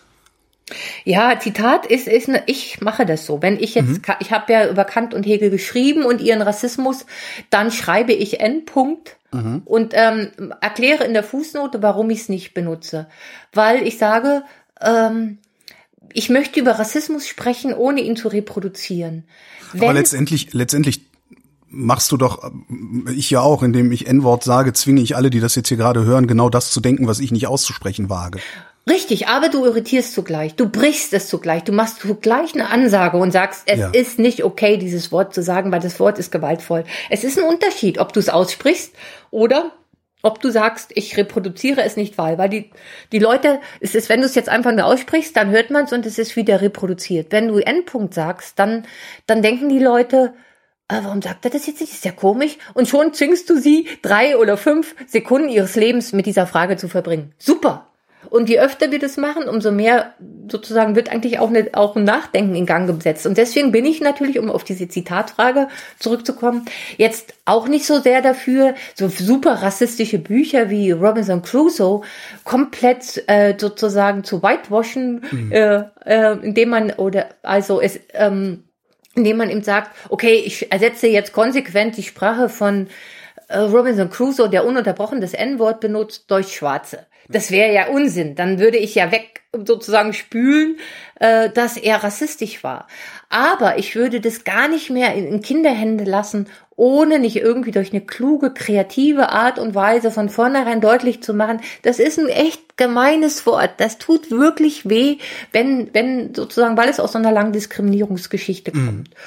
Also klar, zitieren, wo es nötig ist, aber in meinem, wenn ich jetzt Lehre habe zum Beispiel, bitte ich die Studierenden, wenn wir uns über Robinson Crusoe äh, auseinandersetzen, dann bitte ich sie, wenn sie zitieren, das Endpunkt zu sagen. Wenn sie das nicht machen, okay, aber ich habe diese Bitte formuliert und in der Regel halten sich viele daran, weil mir bewusst ist, da sitzen zwar vor allem weiße Studierende, aber es sitzen da immer auch schwarze Studierende und es gibt so, so Wörter, da zucke ich einfach zusammen, egal wie die gemeint sind. Also zum Beispiel ist bei mir, das ist jetzt ganz was anderes, weil es überhaupt nicht diskriminierend ist, aber ich hieß ja in der DDR Susanne, das ist auch eine lange Geschichte, obwohl ich ja eigentlich Susan heiße. Aber immer wenn das Wort so zusammen fiel, zuckte ich immer zusammen als Kind, weil ich immer dachte, Susanne, also mein Name wurde ausgesprochen. Also ich weiß nicht, ob ich das jetzt verständlich mache, aber aber und so geht es mir mittlerweile auch mit dem N-Wort, obwohl ich weiß bin. Ich krieg immer einen Stich ins Herz, wenn jemand das einfach ausspricht. Ne? Und ich glaube, ich kann das ja wirklich ich kenne das ja nicht aus einer Perspektive einer schwarzen Person, aber ich glaube, es macht am Ende gar nicht so einen großen Unterschied, ob das jetzt verletzend gemeint ist in der Situation oder ob es einfach nur ausgesprochen wird. Das ist sowieso Die, egal. Also es ist immer ja. wichtig, also der, der Sender hat dafür zu sorgen, dass seine Botschaft so ankommt, wie er sie verstanden haben will und ja, nicht umgekehrt. Genau. Also das, das ja. wäre ja dann nochmal neu. Heute habe ich eine echt krude E-Mail bekommen. Ähm, von, von jemandem, der, ich hatte äh, ein Interview äh, drin über das M-Wort, das sich auf Ohren reimt und habe so. halt erklärt, warum ich finde, dass das rassistisch Als ist. Mörchen. Äh, genau, das Mörchen, äh, die Mörchenstraße. Und da schrieb er mir dann, äh, äh, total lange aggressive Mail, ja, also es ist immer das Typische, mir wird ja dann immer Emotionalität unterstellt, mhm. weil ich, äh, der war dann, und er hat mir gesagt, also, das ist doch ganz einfach, Frau Arndt, äh, wenn sich die Schwarzen von dem Wort diskriminiert fühlen, ist es doch ihr Problem. Sie sollen sich einfach, das entscheidet doch, was du immer eben gesagt hast, Sender und Empfänger. Ja. Schrieb er genau. Es entscheidet doch der Empfänger, ob er sich davon diskriminiert fühlen lassen will oder nicht. Ja, und das ist ja so ignorant, also was Machtkontexte angeht, ja. Äh, genau. Was, also was mich bei sowas immer am meisten wundert, ich krieg sowas ja auch, solche Mails. Also hier die, die Kommentare zu dieser Sendung werden auch wieder entsprechend sein, vermute ich mal. was ich immer nicht begreife ist, aber das, auch das ist ein Prozess bei mir gewesen. Ähm, ich habe, äh, ich glaube, als ich das, das erste Mal geschrieben habe, war das, ich weiß gar nicht. Nee, die hatte ich das gar nicht geschrieben. Das war eine andere Interviewanfrage, die ich mal geschrieben habe. Hab ich auch gesagt, ich bin ein stinknormaler weißer Mann ähm, und ich musste 40 werden, um überhaupt zu begreifen, worum es geht. Und seitdem, äh, das entwickelt sich natürlich auch. Und ich hab, bin mhm. irgendwann halt an den Punkt gekommen, wo ich gesagt habe, der, der Aufwand, also der, der, allein der, der, der Energieaufwand für mein Gehirn zu rechtfertigen, warum ich weiter N-Wort sagen will, ja. ist ungleich größer, als es einfach nicht mehr zu sagen. Ja. Das oder? ist, was ich, was ich mit meine mit Zacken aus der Krone brechen. Ja. Woher kommt es, dass so viele Menschen wahrscheinlich kannst du da auch nur eine, eine, eine Mutmaßung äußern, aber woher mhm. kommt es, dass so viele Menschen sich wirklich mit ungeheurem Aufwand einen Zacken aus der Krone brechen, statt einfach zu sagen, ja, okay, dann nenne ich die Schwarzen jetzt Schwarze. Ja, genau. Diese Frage finde ich auch total wichtig und ähm, die habe ich mir ganz intensiv dann auch nochmal 2012, 2013 gestellt, als es um diesen Kampf ging, das, das N-Wort in die kleine Hexe und Pippi Langstrumpf stehen zu lassen. Und es waren erwachsene, weiße Männer, die ein, das wollten. Ein irr irrwitziger Kulturkampf. Ja, und ich erinnere mich noch an Dennis Scheck 2012, 2013, oh. stellt er sich in Druckfrüchte rein in der Presse. Wer es nicht weiß, Dennis Scheck, Dennis Scheck ist ein Literaturkritiker im alten linearen Fernsehen. Äh, Im ZDF tritt er, glaube ich, auf. Ne? Ja, genau, genau. Und da hat er irgendwie immer, schmeißt immer Bücher in den Müll, die ihm nicht gefallen. Genau. Auch so eine sehr krude Geschichte. Aber, aber einen schönen Satz hat er mal gesagt. Er sagte, wenn dieses Buch ein Pferd wäre, müsste man es auf der Stelle erschießen. Ja. Weil es so sehr lahmt. Das fand ja, ich dann wiederum mm. ganz witzig. Aber, ja, aber ein schönes Menschenbild, oder? Oder Tierbild. Naja, sei es drum. Aber da, genau, und das überrascht auch, mich. verdammt.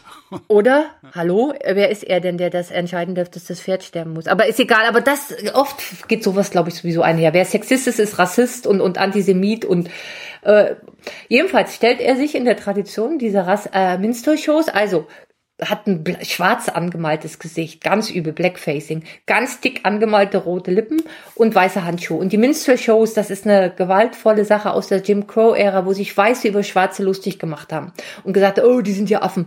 In der Tradition stellt er sich rein, nimmt Pippi Langstrumpf in die Hand und redet fünf Minuten, warum das N-Wort, und der spricht es natürlich aus, in, in das Buch gehört.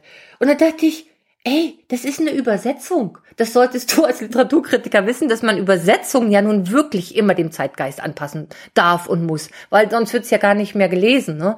Und da habe ich mich gefragt, warum machst du das? Und dann habe ich gedacht, okay, der hat ein Selbstverständnis als Linker. Wenn der sich jetzt eingestehen müsste, ach du Scheiße, 45 Jahre lang habe ich ein rassistisches Wort verwendet und das ist rassistisch. Was mache ich dann eigentlich mit meinem alten Selbst? Muss ich mein altes Selbst dann rassistisch nennen? Mhm. Oh mein Gott, dann muss ich ja mein ganzes Weltbild korrigieren, dann habe ich ja Anführungszeichen was Böses gemacht. Und ich glaube, da legt sich schnell so viel Scham über, über diesen Gedanken, dass man dann eher wütend auf die Leute wird, die sagen, ja, genau, dein altes Ich war rassistisch. Scheiß drauf. Ab morgen sag's anders, dann ist alles wieder äh, besser. Also du kannst die Welt besser machen, indem du dich änderst. Aber diese Scham wird oft zu Wut.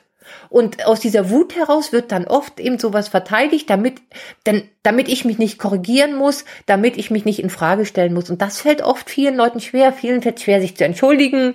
Ähm, mhm. Ja, und, und, und ich glaube, das steckt so ein bisschen, ein bisschen dahinter. Uh, by the way, Deutschland hat sich immer noch nicht für den Genozid an den Herero und Nama entschuldigt. Echt nicht? Ob das, Hatten wir nee. nicht was im Bundestag neulich?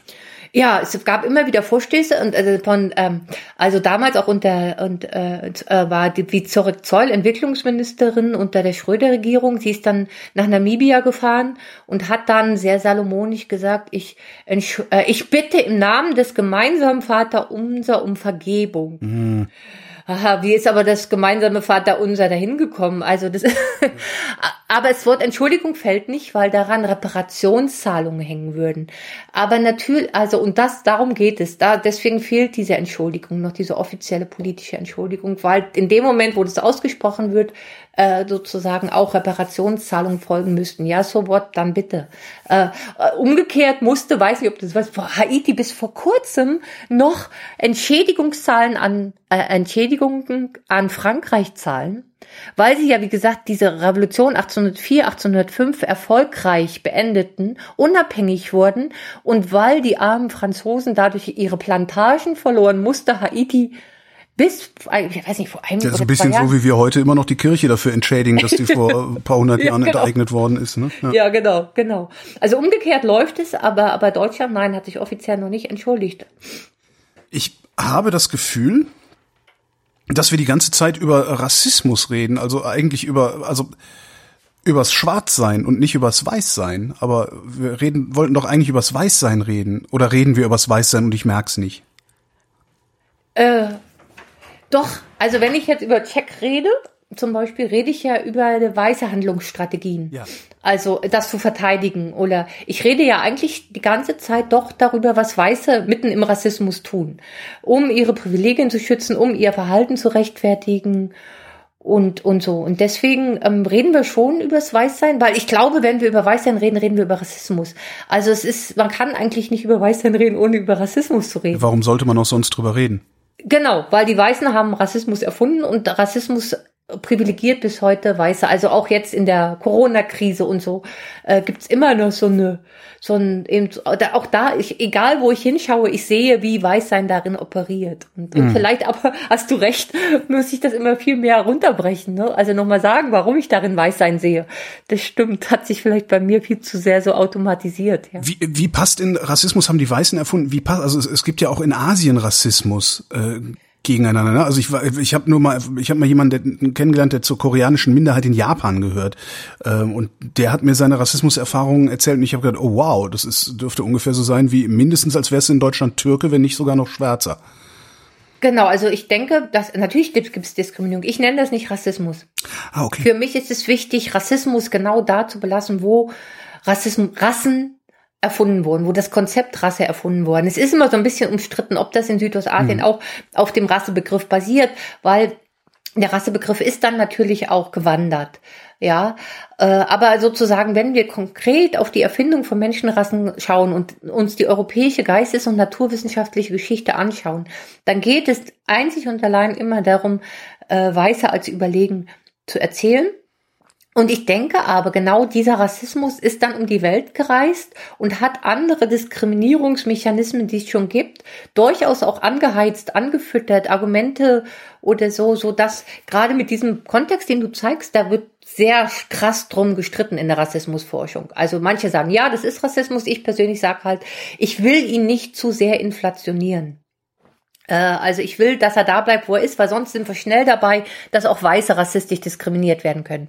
Und das, das darf nicht passieren, aus meiner persönlichen theoretischen Ansatzweise sozusagen heran. Das heißt, du würdest auch da, wo, wo Weiße tatsächlich äh, ich sag mal, systematisch diskriminiert werden, äh, äh Namibia, ähm, äh, ne, also das ist kein Rassismus, sondern das ist einfache Diskriminierung, würdest du dann sozusagen sagen. Also ähm, ich weiß nicht, ob in Namibia weiße systematisch. Ich glaube, es war auch nicht Namibia. Ich rede gerade Quatsch. Ne? Was war was Rhodesien? Nee, was wo war denn das, wo sie wo sie diese Du meinst in Zimbabwe? Zimbabwe, ja, äh, Rhodesien, ja. siehst du? Hm? Okay. Womit wir wieder bei der Reproduktion eines rassistischen, äh, kolonialrassistischen äh, Namens wären, ja. Ja, ja, aber aber genau das ist ja der Punkt. Also klar, das ist äh, die die weißen Farmer werden jetzt enteignet. Äh, das, dazu kann man stehen, wie so in verschiedenen Weisen stehen. Weil erstmal, wie sind sie denn an dieses Land gekommen? Das haben sie erstmal Schwarzen abgenommen. Ganz klar. Ja. Aber sie werden nicht enteignet, weil die Schwarzen sie für minderwertig halten, sondern weil sie für Arschlöcher halten, ne? Genau, und jetzt kommt hinzu, dass wir das mit einer sehr diktatorischen Regierung zu tun haben, mhm. die äh, sozusagen Menschenrechte überall verletzt, nicht nur die von weißen Farmern. Und das, da müssen wir genau hinschauen. So wie diese Landenteignung da läuft, ist es natürlich ähm, eigentlich gar kein nur mehr Widerstand gegen Kolonialismus, sondern es ist eine diktatorische Politik. Aber mhm. das macht die ganze Geschichte noch nicht zum, zum, zum Rassismus gegen Weiße. Sondern ähm, das muss man ja wieder, also ich, mir ist es immer wichtig, sowas dann auch im, im Kontext zu sehen. Jetzt einfach zu sagen, der arme Farmer verliert sein Land.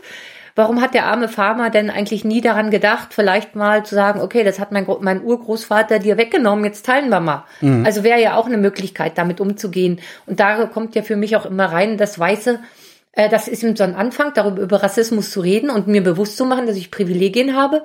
Dann kann man aufhören und sagen, hm, hm, okay. Oder ich kann sagen, okay, was leitet sich jetzt für mich ganz konkret davon ab? Und ich glaube, jede weiße Person kann in, in dem konkreten Arbeitsfeld oder Umfeld, in dem ich mich bewege, etwas Kleines ändern. Also wenn jetzt die Leute sagen, okay, ich benenne jetzt meine M-Ohren-Apotheke um, dann hat die, hat die konkrete Person, der Apotheker, die Apothekerin was gemacht. Und genauso könnten eben auch diese Farmerinnen in, in Zimbabwe oder, oder eben auch in Namibia, trifft es ja eh nicht zu, da ist eben nur keine diktatorische Regierung so am Werkeln, äh, sich auch überlegen, okay, wie machen wir eigentlich begangenes Unrecht wieder gut? Ja, wenn wir jetzt den teuren südafrikanischen Wein trinken. Ja, naja, aber entschuldige mal, das sind ja meine Großeltern, aber was habe ich denn damit zu tun? ja, ganz genau. Aber deswegen wieder, das ist für mich diese Kurve, die ich vorhin zur industriellen Revolution gemacht habe. Mir bewusst zu machen, dass Deutschland nicht deswegen so ein hohes Bruttoinlandsprodukt allein hat, weil wir hier die fleißigeren, die klügeren sind, sondern weil das auch auf historischem Unrecht fußt, kann mit mir plötzlich ganz was anderes machen. Ich kann Entwicklungshilfe gewähren und fühle mich immer noch gut dabei dabei. Oder ich kann Reparation zahlen und sagen, ich möchte wieder gut machen. Äh, und ich weiß, dass mein Reichtum nicht äh, so hoch ist und dein und du sozusagen an diesem Reichtum nicht, nicht teilhast, weil ich der, der überlegene Mensch bin, sondern weil es historisches Unrecht gibt. Und egal, ob ich jetzt schuld bin, was mein Großvater gemacht hat, ich profitiere davon und deswegen will ich diesen Profit teilen. Ist Entwicklungshilfe ein rassistisches Werkzeug? Für mich schon. Da steckt schon ganz viel. So Paternalismus drin, ne? Paternalismus drin, Kontrolle, genau darum geht's ja bei der Auseinandersetzung von Namibia. Deutschland zahlt Entwicklungshilfegelder. Die kommen aber bei den Herero und Nama kaum an. Wenn Deutschland Entwicklungshilfegelder zahlt, wird damit oft auch definiert, was damit zu tun ist. Und das hat natürlich auch so ein, immer auch wirtschaftliche Interessen, die bedient werden. Und ähm, das ist so diese eine Ebene. Also das, das hat auch ein ganz anderes, was du sagst, Schmeckle, also dieser Paternalismus. Denn entwickeln heißt ja, ich bin entwickelt und ich helfe dir jetzt, dass du dich auch entwickeln kannst. Und das ist ja die Erzählung, die Kant groß macht. Also es gibt Menschen, die sind vernunftbegabt. Das sind die weißen christlichen Männer. Mhm. Ja, also Frauen, sagt er, äh, sind auch nicht vernunftbegabt. Die, die sind das schöne Geschlecht. Ah, ja. äh, er sagt, also wenn eine Frau Griechisch lernen will, dann kann sie sich ja auch gleich noch im Bart wachsen lassen. Ne? Also er ist total empört über Frauen, die wissen wollen oder die mhm. wissen, die wissend sind. Und das macht dann noch radikaler gegenüber über Schwarzen, dass er eben sagt, die sind so vernunftfern, die sind nur Emotionen, die sind den Tieren gleich, die brauchen unsere Anleitung. Wir müssen sie entwickeln. Das steckt in seinem Fortschrittsgedanken drin und in seinem Freiheitsgedanken drin. Und natürlich ist diese Konstellation von Fortschritt also ähm, der, der Historiker Deepesh Chakrabarti sagt, dass die weißen Kolonialgesellschaften die Kolonien in einen Warteraum der Geschichte stellen. Egal wie schnell die laufen, sie bleiben immer im Warteraum vor dessen, vor der Zukunft, die Europa äh, sozusagen verkörpert. Und das steckt natürlich in Entwicklungshilfe drin. Die einen sind immer noch die, die immer noch zurückgeblieben sind, mhm. ja, äh, und wir entwickeln. Das heißt, mit, mit jeder Erzählung über Entwicklungshilfe reproduziere ich die Überlegenheit der Deutschen und dass das nur darauf basiert, dass wir überlegen sind und nicht äh, sozusagen, dass das eben eine historische Verantwortung eigentlich auch dafür gibt, wie es jetzt äh, um Schwarze in Namibia bestellt ist. Das ist ja alles sehr abstrakt eigentlich, was wir besprechen. Wie, wie übertrage ich das in meinen Alltag? Also woran erkenne ich, wann ich weiß bin? Oder bin ja, ich jetzt sowieso immer? Du bist immer weiß. Aber es spielt in verschiedenen Kontexten äh, eine ganz andere Rolle. Also es gehört ja zu so einem Privileg. Also Weißsein ist die wichtigste Währung der Welt. Und äh, dazu gehört das Privileg, dass du dir dessen nicht mehr bewusst sein musst. Also sagen wir mal, wenn ich ähm, als Studierende zum Unicampus gefahren bin und im Bus war und bla, dann konnte ich ganz entspannt meine Musik hören und kam super entspannt da an. Mhm. Und meine afrodeutsche Kommilitonin hatte vielleicht eine Diskriminierungserfahrung. Und wenn sie keine hatte, hatte sie Angst davor, dass sie eintreten könnte. Und diese Angst ist ja massiv. Das heißt, da hätte ich nie im Leben darüber nachgedacht, dass ich als weiße Person privilegiert bin. Ich hätte das aber. Und uns wird es, glaube ich, oft nur dann bewusst, wenn wir konkret über Rassismus sprechen oder wenn uns ein rassistischer Gedanke in den Kopf schießt und wir anfangen darüber zu reflektieren. Und es ist sehr, sehr kompliziert. Also ich, für mich ist es so eine Reise, die hat vielleicht, ja, 1994 begonnen. Also ich habe, ähm, ich habe, äh, bin dann, habe dann in, in äh, London studiert. Mhm. Und ich konnte sehr schlecht Englisch, weil ich im Osten Englisch gelernt habe. Und äh, dann war das so gerade, ich war 22, ich habe mich gefragt, bin ich jetzt ein Jung, äh, bin ich jetzt ein Mädchen oder bin ich schon eine Frau? Das war so gerade mein Denken und ich melde mich, gehe am ersten Tag in die Uni und da ist eine schwarze Person, die meine Unterlagen äh, in Empfang nimmt und und und der Mann war jünger als ich. Ja. Und er, er, er ging weg, um irgendwas äh, für mich zu sortieren, weil ich angeblich, also ich dachte, ich habe ein Dokument vergessen, finde das in dem Moment und rufe ganz laut, Boy, Boy. Oh Gott. Also ich, oh Gott, weißt du, oh Gott. Kellner, der ganze Kellner, Raum ja. schweigen, alle gucken mich an. Ich habe gar keine Ahnung gehabt. Und der, der kommt zurück und sagt zu mir, weißt du, dass Boy ein total rassistisches Wort ist? Und ich habe es nicht gewusst, mhm. weißt du? Und das das begann sozusagen äh, irgendwie äh, im 90, 91 und dann habe ich so vier, fünf Jahre krass gelernt und immer auf Kosten von Schwarzen. Immer, weil ich erstmal eine schwarze Person total verletzt habe und die schwarze Person generös genug war, mir das zu erklären, weißt du? Und, und davon könnte ich dir jetzt mehrere so eine ganz gruseligen Geschichten erzählen, aber dann habe ich irgendwann verstanden, das war dann aber schon 2000 irgendwie, ey, Susan, mach mal deine Hausaufgaben selbst, ne? Äh, versteh mal, also du, du, du, da, du hast überhaupt das jetzt auch noch schwarze Personen anzuzapfen, weil du was über Rassismus lernen willst. Das ist ja nun doch das allerletzte. Und dann habe ich angefangen, mich mit dieser kritischen Weißseinsforschung zu beschäftigen und und und habe versucht, das zu verstehen und habe geguckt, wo kommt's her. Deswegen bin ich in die Geschichte gegangen und habe literarische und philosophische Texte gelesen, die was mit Rassismus zu tun haben. Und das war und der Lernprozess ist immer noch nicht abgeschlossen. Ich stehe manchmal da und habe rassistische Wörter im Kopf oder oder hab rassistische Bilder, weißt du? Ja, wie, wie willst du es auch, wie willst du es denn auch anders machen? Also ich meine, ne, hier in Berlin ist mal ein Politiker, ein, ein, ein aufstrebender CDU-Kandidat, mehr oder weniger äh, über den Schaumkuss gestolpert, weil er öffentlich gerechtfertigt hat, warum er ihn immer noch Endkuss nennt gelegentlich. Ja. Ähm, das ist halt ganz tief rein sozialisiert. Also ich kann mir auch nicht vorstellen, dass ich das jemals alles ablege. Nee, ich glaube, man kann immer nur eins schaffen. Also ganz viel, was ich gelernt habe, ist zuhören statt zu wissen. Mhm. Also, ja, dass ich dann, wenn jemand sagt, du, das ist ja total rassistisch, dass ich sage, nee, nee, also nee, kann gar nicht sein, weil ich habe einen schwarzen Freund und ich äh, bla und ich habe ja Afrikawissenschaft studiert, also ich kann gar nicht rassistisch sein. Aber in dem Moment, Nein. wo ich frage, was, warum, mache ich ja schon wieder Schwarze anzapfen, wo du gesagt hast, das ist halt auch scheiße. Ja, genau. Also das ist ja natürlich, ist es eine Freundin, ja, oder eine mir nahestehende Person, dann könnte ich fragen, du kann ich mal kurz nachfragen, hättest du Bock, mhm. mir das zu erklären? Äh, oder ich merk's mir, gehe nach Hause und mache das, was ich immer tue, wenn ich was lernen will. Ja, ich benutze Internetmedien oder ja. oder ich nehme ein Buch zur Hand. Und es gibt ja, du hast ja gesagt, Noah Soos ähm, äh, Deutschland Schwarz-Weiß war für dich so Einsteigelektüre. Und das ja, ich ist bin so aber auch, genial. ich bin aber auch hart gesotten. Also ich finde Noahs Buch ähm, aus pädagogischen Gründen zumindest fragwürdig äh, und empfehle mittlerweile Tupoka Ogettes äh, Exit Racism, weil das auch ein sehr niederschwelliger Einstieg ist.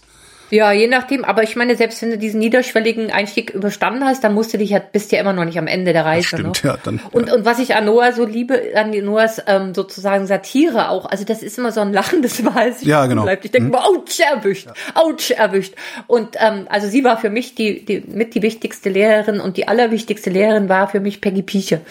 Äh, also so ähm, eine, eine afrodeutsche ähm, Aktivistin und Wissenschaftlerin, die mir so krass beigebracht hat und auf deren Kosten, also sie ist die Person, die mir das beigebracht hat, über kritische Weißeinsforschung heute sprechen zu können und zu verstehen, einigermaßen zu verstehen, wie Diskriminierung tickt. Und das, da, das hat sie über Jahre lang mit mir gemacht. Und wir haben, also sie war natürlich auch oft super genervt von mir. Und ich rechne ihr das so hoch an, dass sie mich, dass sie irgendwie mich nicht nie hat einfach dann komplett fallen gelassen, sondern wenn ich dann, also dann doch wieder irgendwie manchmal empört war. Das kann doch nicht sein, du nennst mich jetzt schon wieder Rassistin. Ja, dass sie mit mir im Gespräch geblieben ist und das ist ähm, und gleichzeitig hat sie eben als afrodeutsche Person, die in Ostdeutschland in Arnstadt sozialisiert wurde, so krasse Rassismuserfahrungen gemacht und die sind, müssen wir aufarbeiten. Ne? Also das gehört für mich eben darüber reden, zuhören. Also, also wir, Das reicht, das reicht doch nicht. Rassismusproblem. ja, genau. Weißt du, Deutschland hat ein Rassismusproblem und zwar nicht, weil es Rassismus nur hat. Das hat's äh, Deutschland hat ein Rassismusproblem, weil wir das wegerklären. Permanent haben weiße Leute nur damit zu tun, diese ganze Farce Schule ohne Rassismus und, und so, weißt du? Ja. Und die ganzen Universitäten, wir sind divers, wir sind gegen Rassismus. Nein, nein, nein, nein. Das ist genau das Problem. Wenn ihr sagt, ich bin gegen Rassismus und dann einen Punkt setzt, dann kann Rassismus grassieren. Ihr müsst euch trauen, das einzugestehen. Hört euch doch mal die Geschichten von Leuten an, die euch erzählen, wo der Rassismus jeden Tag wuchert und erklärt es nicht weg. Also ständig werden ja dann Einzelbeispiele genommen und gesagt, ach komm her, das ist mir auch schon passiert, mir hat auch schon mal jemand dies oder jenes gesagt. Hm, oder, Kartoffel, ähm, Allmann. Hm. Ja, genau, also und, und, und ich glaube, da, das ist total wichtig, dass wir mh, hm, einerseits verstehen, dass, also deswegen ist mein Plädoyer immer, das historisch anzuschauen, mhm. ja, weil wenn ich verstehe, wie lange das gewachsen ist, dann kann ich auch verstehen, dass es nicht einfach morgen aufhören kann, dass es nicht daran liegt, ob ich als Individuum sage, ich möchte jetzt nicht mehr rassistisch sein, sondern es geht darum zu verlernen und kleine, kleine, kleine Akzente zu setzen und, und kleine kleine Dinge zu ändern. Das äh, kann mit der Sprache anfangen, ist aber damit längst nicht getan. Aber ich kann zum Beispiel den Mut haben, wenn meine Freundin was Rassistisches sagt, auch wenn ich eigentlich jetzt gerade chillen will und, und gemütlich den Abend verbringen will, kann ich sagen, du, das war jetzt rassistisch. Ich weiß, das wird stressig. Mhm. Ja, es kann sein, dass es Streit gibt. Aber ich mache das trotzdem und ähm, eben doch viel mehr tatsächlich, was du sagst, es gibt so viele tolle Bücher, die eben mittlerweile eben auch im deutschsprachigen Kontext ähm, zu, zu, äh, handhabbar sind, auf verschiedenen Levels sozusagen, was du sagst, Einstieg oder ein bisschen fortgeschritten.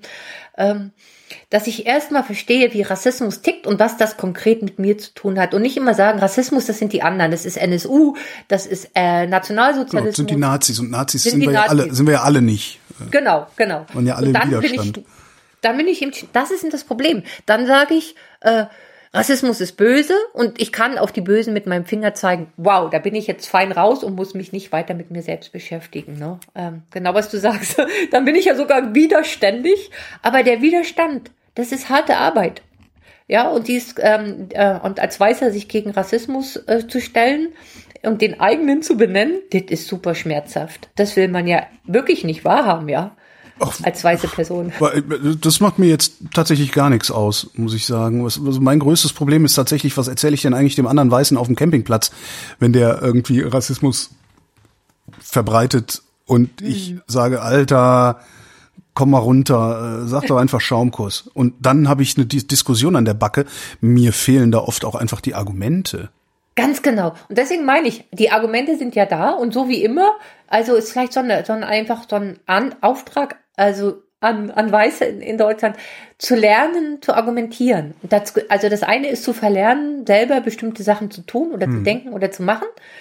Und das andere ist, ich zu lernen, sich mit Wissen auszustatten, wie man tatsächlich äh, Widerstandsarbeit gegen Rassismus arbeitet. Und das beginnt damit, dass ich erstmal mir Argumentationsstrukturen zurechtlege. Ja, und, und, und mir die hole aus, aus Büchern oder aus Comedy-Shows. Ja, nur so hat ja auch diese tolle Entertainment-Attacke zusammen mit Mutlu äh, Ergün, wo natürlich so eine Argumente mir eigentlich schon auf dem Silbertablett ähm, serviert werden. Das heißt, ich muss mir einfach nur mal die Zeit nehmen, zum Beispiel einen Antirassismus-Workshop am Wochenende zu machen. Mhm. Zwei Tage. Ähm, und schon kann ich das äh, viel besser verstehen. Und ich würde sogar dafür plädieren, dass gerade Multiplikatorinnen von Wissen und von Moral in unserer Gesellschaft dazu verpflichtet werden. Ärztinnen müssen ja auch immer noch Weiterbildungspunkte sammeln. Ne? Das könnte Warum man zum Beispiel auch, in die Journalistenausbildung beziehungsweise genau. in die Journalistenfortbildung packen. Das wäre genau, auch kein Problem. Genau. Ja. Das wäre gar kein Problem. Und auch für Lehrerinnen und, und so. Also ich fände das cool, wenn das, wenn es da sozusagen eine Offensive gäbe, das tatsächlich auch in solche Ausbildung und wie du sagst, Weiterbildungsprogramme zu implementieren. Und Dazu gehört, glaube ich, auch das mehr in die Gesellschaft zu tragen. Also wir hatten so eine Enquete-Kommission zur Aufarbeitung der SED-Diktatur. Mhm. Warum nicht auch mal einen politischen Auftrag, den, Kol den Kolonialismus aufzuarbeiten? Weil wir dann automatisch auch darin stehen, wozu haben wir eigentlich den Rassismus gebraucht? Wozu mussten wir uns eigentlich als Weiße erfinden?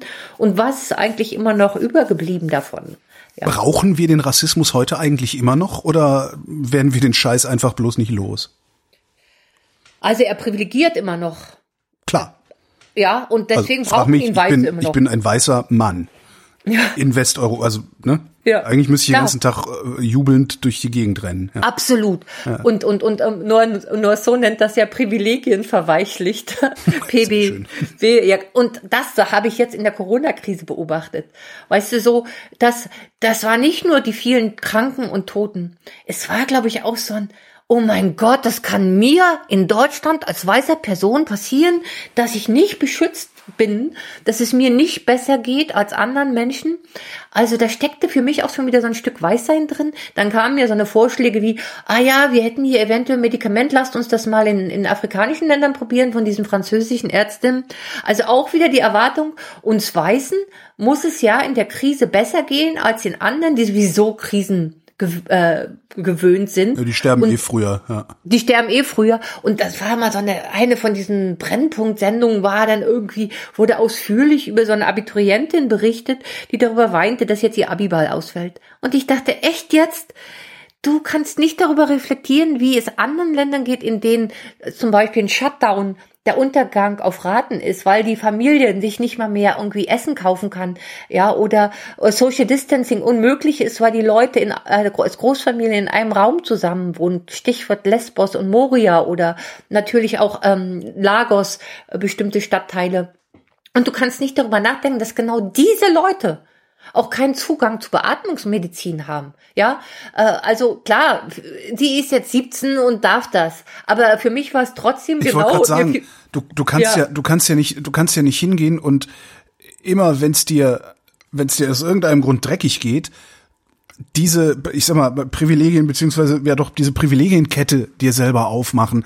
Du kommst dann natürlich notwendigerweise, insbesondere als weißer Mann in der Bundesrepublik Deutschland, egal wie dreckig es dir gehen mag, kommst du immer an einen Punkt, an dem es dir besser geht als so ziemlich jedem anderen auf der Welt. Ja, genau. Aber das ändert ja nichts daran, dass es dir dreckig geht. Nee, das stimmt, aber was, das ist für mich eigentlich die größte Lehre aus dieser Covid-19-Krise, weil ich auch erst, oh Gott, meine Mama wird äh, irgendwie 83 und ich darf sie nicht besuchen und, und dann habe ich dieses, diesen Brennpunkt gesehen mit dem Mädchen und das war für mich eigentlich eher so ein Erwachen, dass ich dachte, hey, Susan, hab mal ein bisschen mehr Demut. Das bisschen, was du jetzt sozusagen opferst, das ist gar nichts und sei doch einfach mal solidarisch und irgendwie regt es mich total auf, dass jetzt berichtet wird, wie toll die spanischen Strände hergerichtet werden, damit man da ähm, Social Distancing Urlaub machen kann. Und da, da ärgert es mich schon muss ich sagen, dass so wenig, das ist pietätlos in gewisser Weise, finde ich, mhm. so wenig Solidarität. Woanders gehen die Wellen nach oben, woanders können sich die Menschen nicht schützen und Deutschland denkt schon wieder nur darüber nach, wie ich so schnell wie möglich auf dieses Status quo, auf das Leben davor zurückkommen kann, wie ich alle meine Privilegien, Urlaub, Urlaub, Urlaub wieder in Anspruch nehmen kann. Aber es ist doch genau sowas, diese, diese angebliche Recht darauf, mobil zu sein, während diese Mobilität anderen verweigert wird die jetzt auch mit Ursache für, für so eine Pandemie ist. Und ich wünschte mir einfach ein bisschen mehr Demut. Und das hat auch wieder was mit Weißsein zu tun, mir, mir einzugestehen, wow, ja, also ich kann du, teilen. Nun musst du doch, aber an irgendeinem Punkt musst du doch sagen, so, äh, hier mache ich jetzt die Tür, die, die Demutstür zu, äh, weil die Kette ja immer weitergeht. Du verlierst doch sonst irgendwann auch den Verstand. Das ist richtig. Ja, du hast recht. Also, ich meine, ich, ne, du, da, ich auf einmal bist du dann an einem Punkt, wo du, wo du äh, versuchst, jedes Problem der Welt gleichzeitig zu lösen, äh, jetzt mal übertrieben fest. Ja, naja, weißt du, das Schlimme ist ja, ich bin ja nur eine Plappertante. Ich kann ja gar nichts. Wirklich, ich kann, ich kann in meinem konkreten Kreis, in meinem konkreten Tätigkeitsfeld mit den Menschen, mit denen ich zusammenarbeite, kann ich was machen. Ich kann dämliche Bücher schreiben, die, die niemand liest, weißt du, über Weißsein. Aber mehr mache ich ja auch nicht. Aber was ich, was ich mir trotzdem versuche und das, was ich auch meinen Kindern, also nicht nur dieses, ich bin mit dem Satz groß geworden, ich habe es gehasst, wenn ich nicht aufgegessen habe, ich mag kein Fleisch und ich musste als Kind Fleisch essen. Und ähm, dass meine Eltern dann gesagt haben, aber in Afrika verhungern die Kinder. Ja, genau, der Klassiker, ja. Da habe ich immer gesagt, ja, pack's in den Briefumschlag, schick's hin. Sehr gut, so, so frech war ich nicht. Aber genau das ist der Punkt. Das hilft uns überhaupt nicht weiter. Weißt mhm. du? So, aber was mir weiterhilft, ist, wenn ich sage, okay, hier bin ich jetzt, mache ich mir geht's mir scheiße und das man kann auch Leid nicht ähm, sozusagen äh, äh, so ach dem geht's schlechter, oh jetzt geht's mir gut. Ja, das funktioniert natürlich. Ja. Ja, das wegrelativieren, danke. Ich kenne ich kenn tatsächlich Leute, denen geht's am besten, je mehr sie darauf äh, gucken können, wie es anderen schlechter geht, als es ihnen vermeintlich geht. Wobei man dann auch nochmal fragen müsste, ob das nicht das tatsächliche Leid ist, was sie haben. Also anderes Thema. Ja, ja, ja, ja okay, verstehe. Ja, ja. Aber das steckt da vielleicht dann auch drin, gerade auch in dieser in dieser Krise, das, das, das meinte ich, also dieses sich, ähm, aber ich habe doch ein Anrecht darauf, dass es mir besser geht, weil mhm. ich deutsche Person bin, weil ich weiße Person bin. Ähm, ich hatte auch viele Diskussionen jetzt in meinen Seminaren und dann wurde auch wieder weg erklärt, dass zum Beispiel eben ähm, so viele Schwarze in den USA mehr an Covid-19 sterben als Weiße. Das hätte ja was damit zu tun, wie die leben und, und dass sie keinen Vitamin D hätten wegen Melaninzusammensetzung. Totaler Schwachsinn. Das, wir reden über soziale Ungleichheit. Ich wollte gerade sagen, also das hat natürlich was damit zu tun, wie die leben. Die Frage ist nur, ja. warum leben die so? Genau, das ist mit Sicherheit genau. nicht, weil sie schwarz sind. Also nee, ganz genau, sondern weil sie in Armutskonstellationen, wer, wer arbeitet in prekären Berufen und so weiter und wer hat eine Krankenversicherung über einen Arbeitgeber und wer kann sich wie welchen Bioluxus leisten und wer nicht, ne? Aber, aber das, deswegen meine ich, diese Demut kann mir dann sagen, ich kann meine Privilegien inmitten all dessen sehen. Und wenn ich die sehe, dann denke ich schon automatisch auch über Weißsein nach und darüber, auf wessen Kosten ich lebe. Für mich ist Gerechtigkeit ja eigentlich auch immer nicht eine Frage, wie viel kriege ich vom Kuchen ab, sondern von meinem Stück Kuchen, das ich habe. Mhm. Wie viel gebe ich anderen ab? Und, und das kann ich dann, dann kann ich meine Demut auch konkret in, in, in konkrete Sachen übersetzen. Fahre ich jetzt unbedingt an die spanische Küste zum Urlaub oder sage ich, okay, ich nehme jetzt irgendwie Geld, das ich habe und investiere das in die Gesundheit von anderen, die selber nichts haben, um in ihre Gesundheit zu investieren. Also es ist immer so eine Möglichkeit. Also ist jetzt ein blödes ja, ja, ich verstehe den Punkt. Ja. Ja. Nochmal ganz zurück zur Uni. Ähm, Weißseinsforschung. Ist das, ist das eine, eine ich sag mal, ein, ein, ein Forschungsbereich für sich oder seid ihr so eine Hilfswissenschaft für die anderen, so wie die Gender-Wissenschaften äh, zum Beispiel, die ja sehr stark in alle anderen Disziplinen reinspielen? Ja, wir sind äh, wir wären gerne Hilfswissenschaft für andere, aber wir werden jetzt, ja gar nicht. Jetzt köpfen mich die Gender-ForscherInnen, ja. weil ich Hilfswissenschaft gesagt habe. Ja, ja, ja. Also ich meine, die Gender Studies haben den Weg schon etwas weiter hinter sich als die kritische Weißseinsforschung oder die Rassismusforschung. Ne? Der Weg hat früher begonnen und die Gender Studies sind mittlerweile etablierter, aber längst noch nicht so etabliert. Stichwort Tiltschneider, die, dieser AfD-Pegida-identitären Typ. Ja gut, ja, äh, die warum er nicht, ja. Hm. Ja, und an der Universität Bayreuth direkt direkt neben meinem Büro arbeitete oh. und dort jetzt auch immer noch lehren darf, lange Geschichte, der sagte eben, ähm, ja, die Wissenschaft, wie verkommen die Wissenschaft ist, sieht man ja daran, dass es bestimmte Personen gibt, die Gender Studies und kritische Weißseinsforschung machen dürfen an deutschen Universitäten. Ne?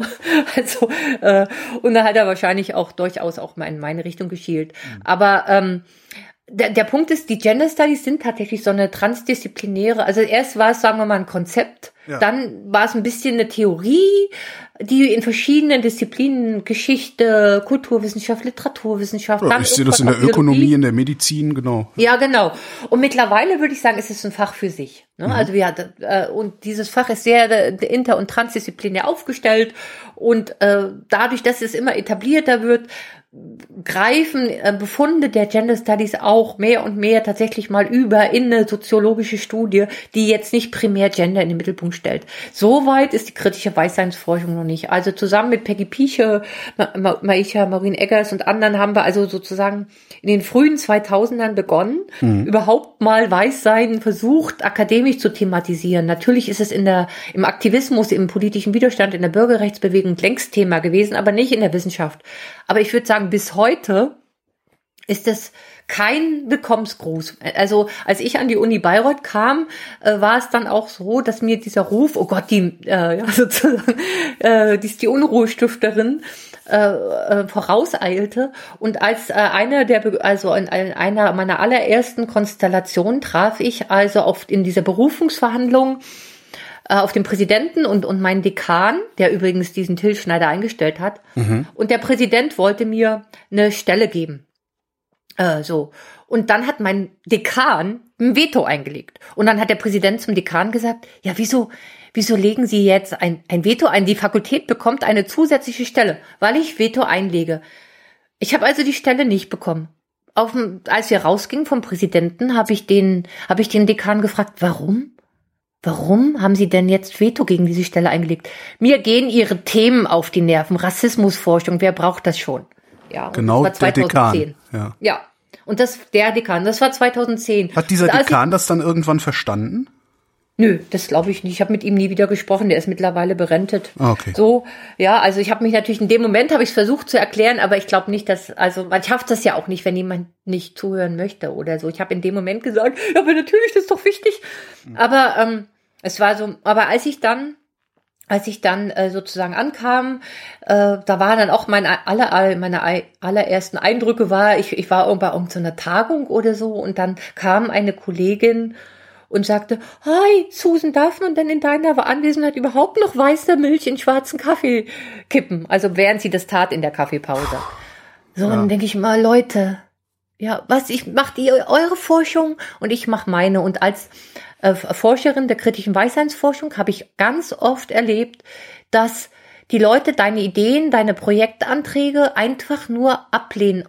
Manchmal sogar, obwohl das Geld da ist und kein Gegenantrag ist, sondern einfach so, und das ändert sich gerade. Das hm. ist so gut. Es ändert sich gerade, Holgi, und das macht das, mich echt so. Das gut. nennt man Bewusstseinswandel dann. Ist ja, ja, ja.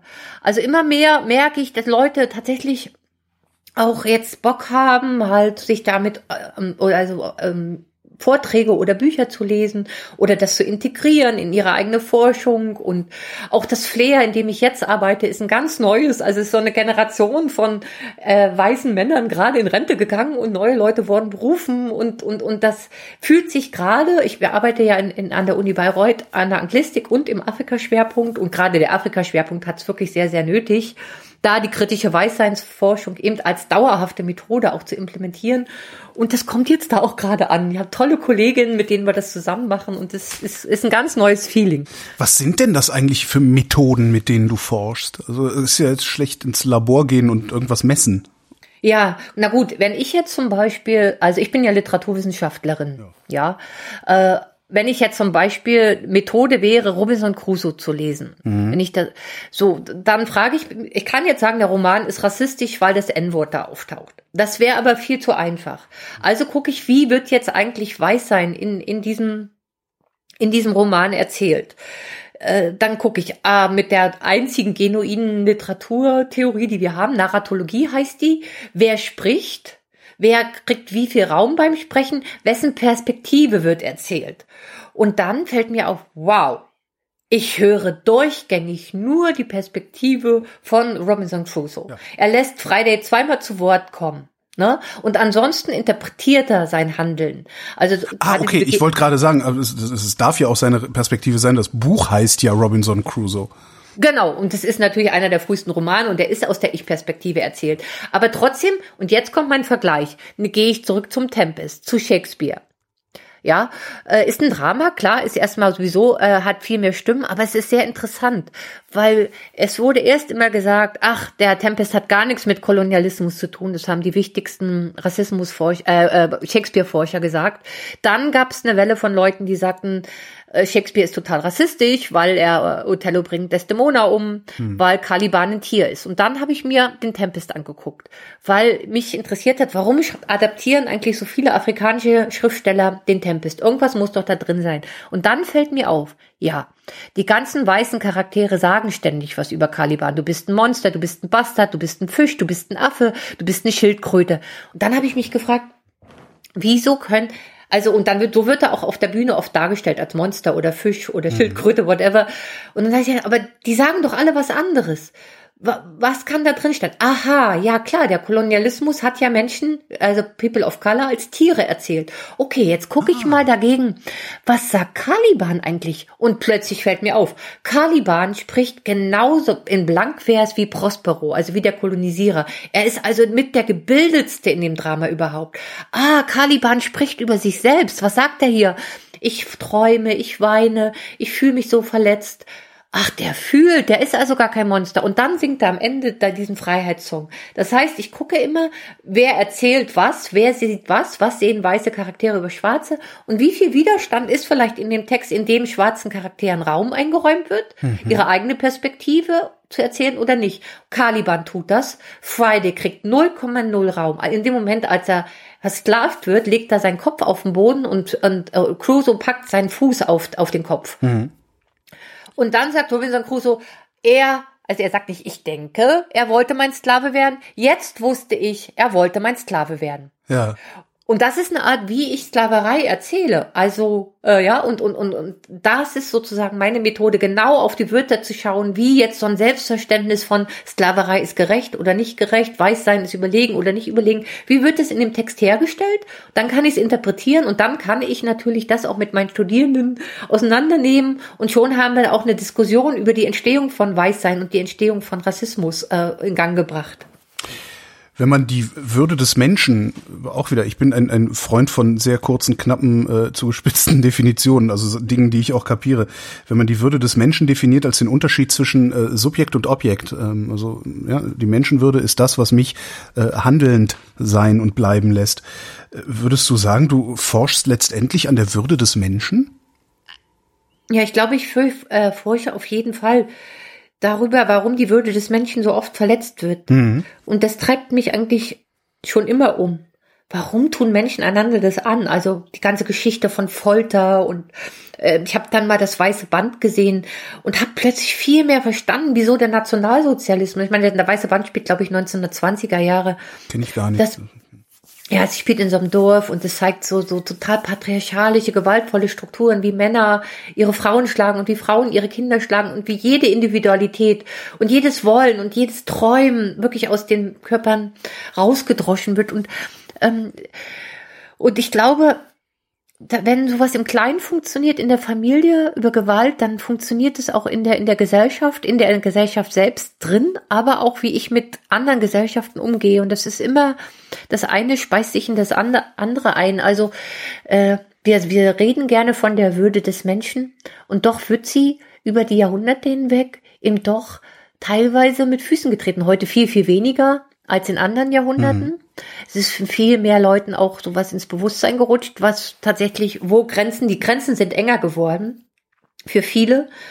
Aber trotzdem funktioniert das noch immer, dass ähm, äh, die AfDler auf den Marktplätzen rufen, absaufen, absaufen. Ja. ja?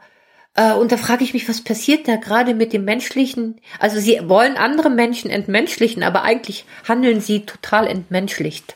Und das ist für mich die Frage bei Würde. Also wie können wir eigentlich wieder menschlicher werden durch, durch Empathie, durch Solidarität, durch meinen Demut, ja, indem ich ähm, eben dieses christliche Liebe deinen Nächsten wie dich selbst, heißt ja auch erstmal, ich muss mich selber lieben. Und oft habe ich das Gefühl, Menschen die, äh, die diskriminiert werden, diskriminieren auch weiter. Mhm. Das ist ja oft das für mich am schwierigsten zu verstehende. Also so, man weiß, wie schmerzhaft es ist und auf einer anderen Ebene übe ich selber Diskriminierung auf. Ja, das können die Psychologen ganz gut erklären, ja, warum das passiert. Genau. Also ich meine, ja, das hast du ja auch ähm, Gewalterfahrungen in der Familie und auf welche Weise genau. die von wem weitergegeben werden und genau. so. Es, es dürften ähnliche Mechanismen sein, ja. Ja, genau, ja.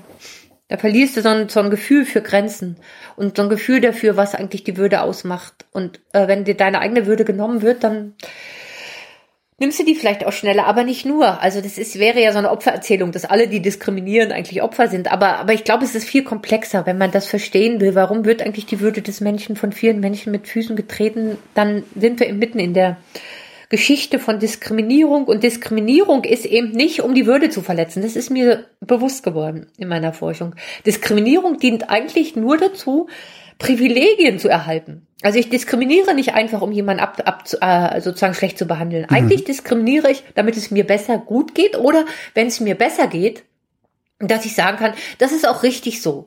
Also ich glaube, das Beispiel wäre für mich jetzt die Flüchtlingskrise, die sogenannte Flüchtlingskrise. Ja. Äh, Im Vergleich zu heute sehen wir, Deutschland war gar nicht in der Krise. Was war passiert? 2015, 16 verdreifachten sich die Zahlen derjenigen, die nach Deutschland kamen, um einen Antrag auf Asyl zu stellen. Wirklich demografisch, ökonomisch erschüttert hat das die Bundesrepublik nicht. Bestimmte Ämter waren überlastet, aber die Leute wurden letztlich auch so wegisoliert, ja. dass sie eigentlich in den Alltag gar nicht drin waren. Nee, null. Trotzdem ja. ja gab es diese äh, Flüchtlingskrise. Ja, Überfremdung. Für, ja, genau. Und deswegen, genau, dieses Wort Überfremdung. Ich glaube, es war eigentlich eine Identitätskrise. Wie, wem darf Deutschland, wem dürfen deutsche Zugehörigkeiten und Ressourcen gehören und wem nicht? Und da ging es schon wieder um Weißsein. Die Antwort, das war nämlich eine rhetorische Frage, die Antwort lautete, weißen Christen gehört Deutschland und das Bruttosozialprodukt. Und da gibt es gar keine Notwendigkeit, äh, das zu teilen. Und da stand schon wieder Weißsein als großer Elefant im Raum und keiner hat darüber geredet, sondern es wurde ständig über Integrationen geredet. Aber es ging nicht um Integration, es ging nicht darum, ob die Leute Deutsch lernen oder nicht. Also das Beispiel Feirefis, was ich vorhin gesagt habe, dass er alles macht. Ne? Er lässt sich taufen und trotzdem sagt Parsival am Ende, äh, geh mal zurück, wo du herkommst. Und ich glaube, für eine wirklich solidarische Gesellschaft sagt, muss man nicht nur sagen, hier, ihr müsst euch integrieren, sondern die weiße Mehrheitsgesellschaft muss sich öffnen, muss bereit sein, sich zu, äh, auch zu äh, zu, zu öffnen und zu anzuerkennen, Deutschland ist schon lange eine, eine Migrationsgesellschaft. Also äh, 20 Prozent People of Color, äh, Musliminnen leben in Deutschland und das gehört zu Deutschland. Und für viele Weiße in Deutschland, ob sie jetzt äh, Atheisten sind oder christlich oder nur christlich sozialisiert, steht trotzdem fest, dass es so ein weißes christliches Kerntum gibt in diesem Deutschsein. Und ich glaube, darüber muss geredet werden und nicht darüber, ob, ob geflüchtete Gefährder sind oder oder also diese ganzen Erzählungen, das war ja schon wieder, das ist schon wieder diese Reproduktion von warum brauche ich den Rassismus noch? Weil ich mir erzählen muss, ich als weiße Person habe mehr Recht auf Deutschland und habe mehr Recht darauf, in Wohlstand zu leben als Menschen in afrikanischen Ländern oder als Geflüchtete, die plötzlich was von meinem Reichtum abhaben wollen. Ne? Und da brauche ich Rassismus für und und und die Erzählung weiß seines Überlegen. Womit du gerade auch das, was du vor ungefähr anderthalb Stunden angekündigt hast, nämlich die soziale Position der Identität gegenüberzustellen, glaube ich, auch gerade beantwortet hast, ne? Ja, ganz genau. Also, also das stand noch in meinen Notizen, darum dachte ich, da müssen wir noch ja, hin, aber da sind wir ja jetzt. Ja. ja, genau. Also es ist so Rassismus positioniert, auch Sexismus. Der, du wirst sozusagen ja nicht als Frau geboren, sondern dazu gemacht. Du wirst auch nicht als weiße Person geboren und sondern dazu gemacht. Und zwar in Machtkonstellationen. Die lernst du sehr schnell als Kind, wo du wie zu stehen hast. Äh, das ist eine Positioniertheit, die kann ich erstmal als Individuum nicht beeinflussen. Und ich glaube, Identität hat dann sehr viel damit zu tun, wie ich mich dazu verhalte. Ne, also eine schwarze Identität kann eben auch heißen, ich erkenne, dass ich rassistisch diskriminiert wäre und ich, ich habe jetzt Gruppen gefunden, ähm, eine Bürgerrechtsbewegung, in der ich mich als schwarze Person identifiziere und zwar, um mich gegen Rassismus zu wehren. Mhm. Ja, also deswegen ist Identität immer auch noch mal eine Aushandlung mit dieser sozialen Position, ohne dass ich die Macht Prozesse aufheben kann. Aber die ganze sozusagen LGBTIQ-Bewegung, die sagt, äh, diese Pride-Proud-Bewegung, ja, zu sagen, mhm. ihr diskriminiert mich zwar, aber ich liebe meine Liebe. Äh, ja, aber da finde ich dann wieder das Wort sexuelle Orientierung total blöd, weil da steckt immer noch die Idee drin, ach, das kann man ja wählen. Ja, also mach mal eine Konversionstherapie, die jetzt zum Glück verboten ist, und dann kommst du wieder auf den richtigen Weg. Kleber hat mal im heute Journal über das Asterix gesagt, ähm, ja, der Asterix ist nur für die gut, äh, die die Orientierung verloren haben. Hallo, das ist total heteronormativ, ne? Und aber ich glaube, der Begriff Identität hilft besser, weil da auch so ein bisschen Verhandlungsraum, ein bisschen im Englischen sage ich Agency, also Handlungsmacht drin steckt. Mhm. Was mache ich eigentlich mit der Position, in die mich Machtkonstellationen stellen? Wie verorte ich mich selber darin? Es gibt natürlich Afrodeutsche, die wollen überhaupt nichts mit der Widerstandsbewegung zu tun haben. Äh, das ist auch eine Möglichkeit, deine eigene Identität äh, zu definieren. Und es gibt eben Weiße, die wollen gar nicht damit zu tun haben, dass sie Weiße sind und würden, wenn sie nach ihrer Identität gefragt werden, Alter aufzählen oder Geschlecht oder aber in, in der Regel nicht äh, äh weiß sein. Ja, weil das nicht Teil ihrer Identität ist, weil sie nicht darüber reflektieren. Aber in der Position, in der sie sich befinden, sind sie, ist, ist im Weißsein tatsächlich äh, drin, ob ich das jetzt möchte oder nicht. Susan Arndt, vielen Dank. Ja, gerne, Holgi.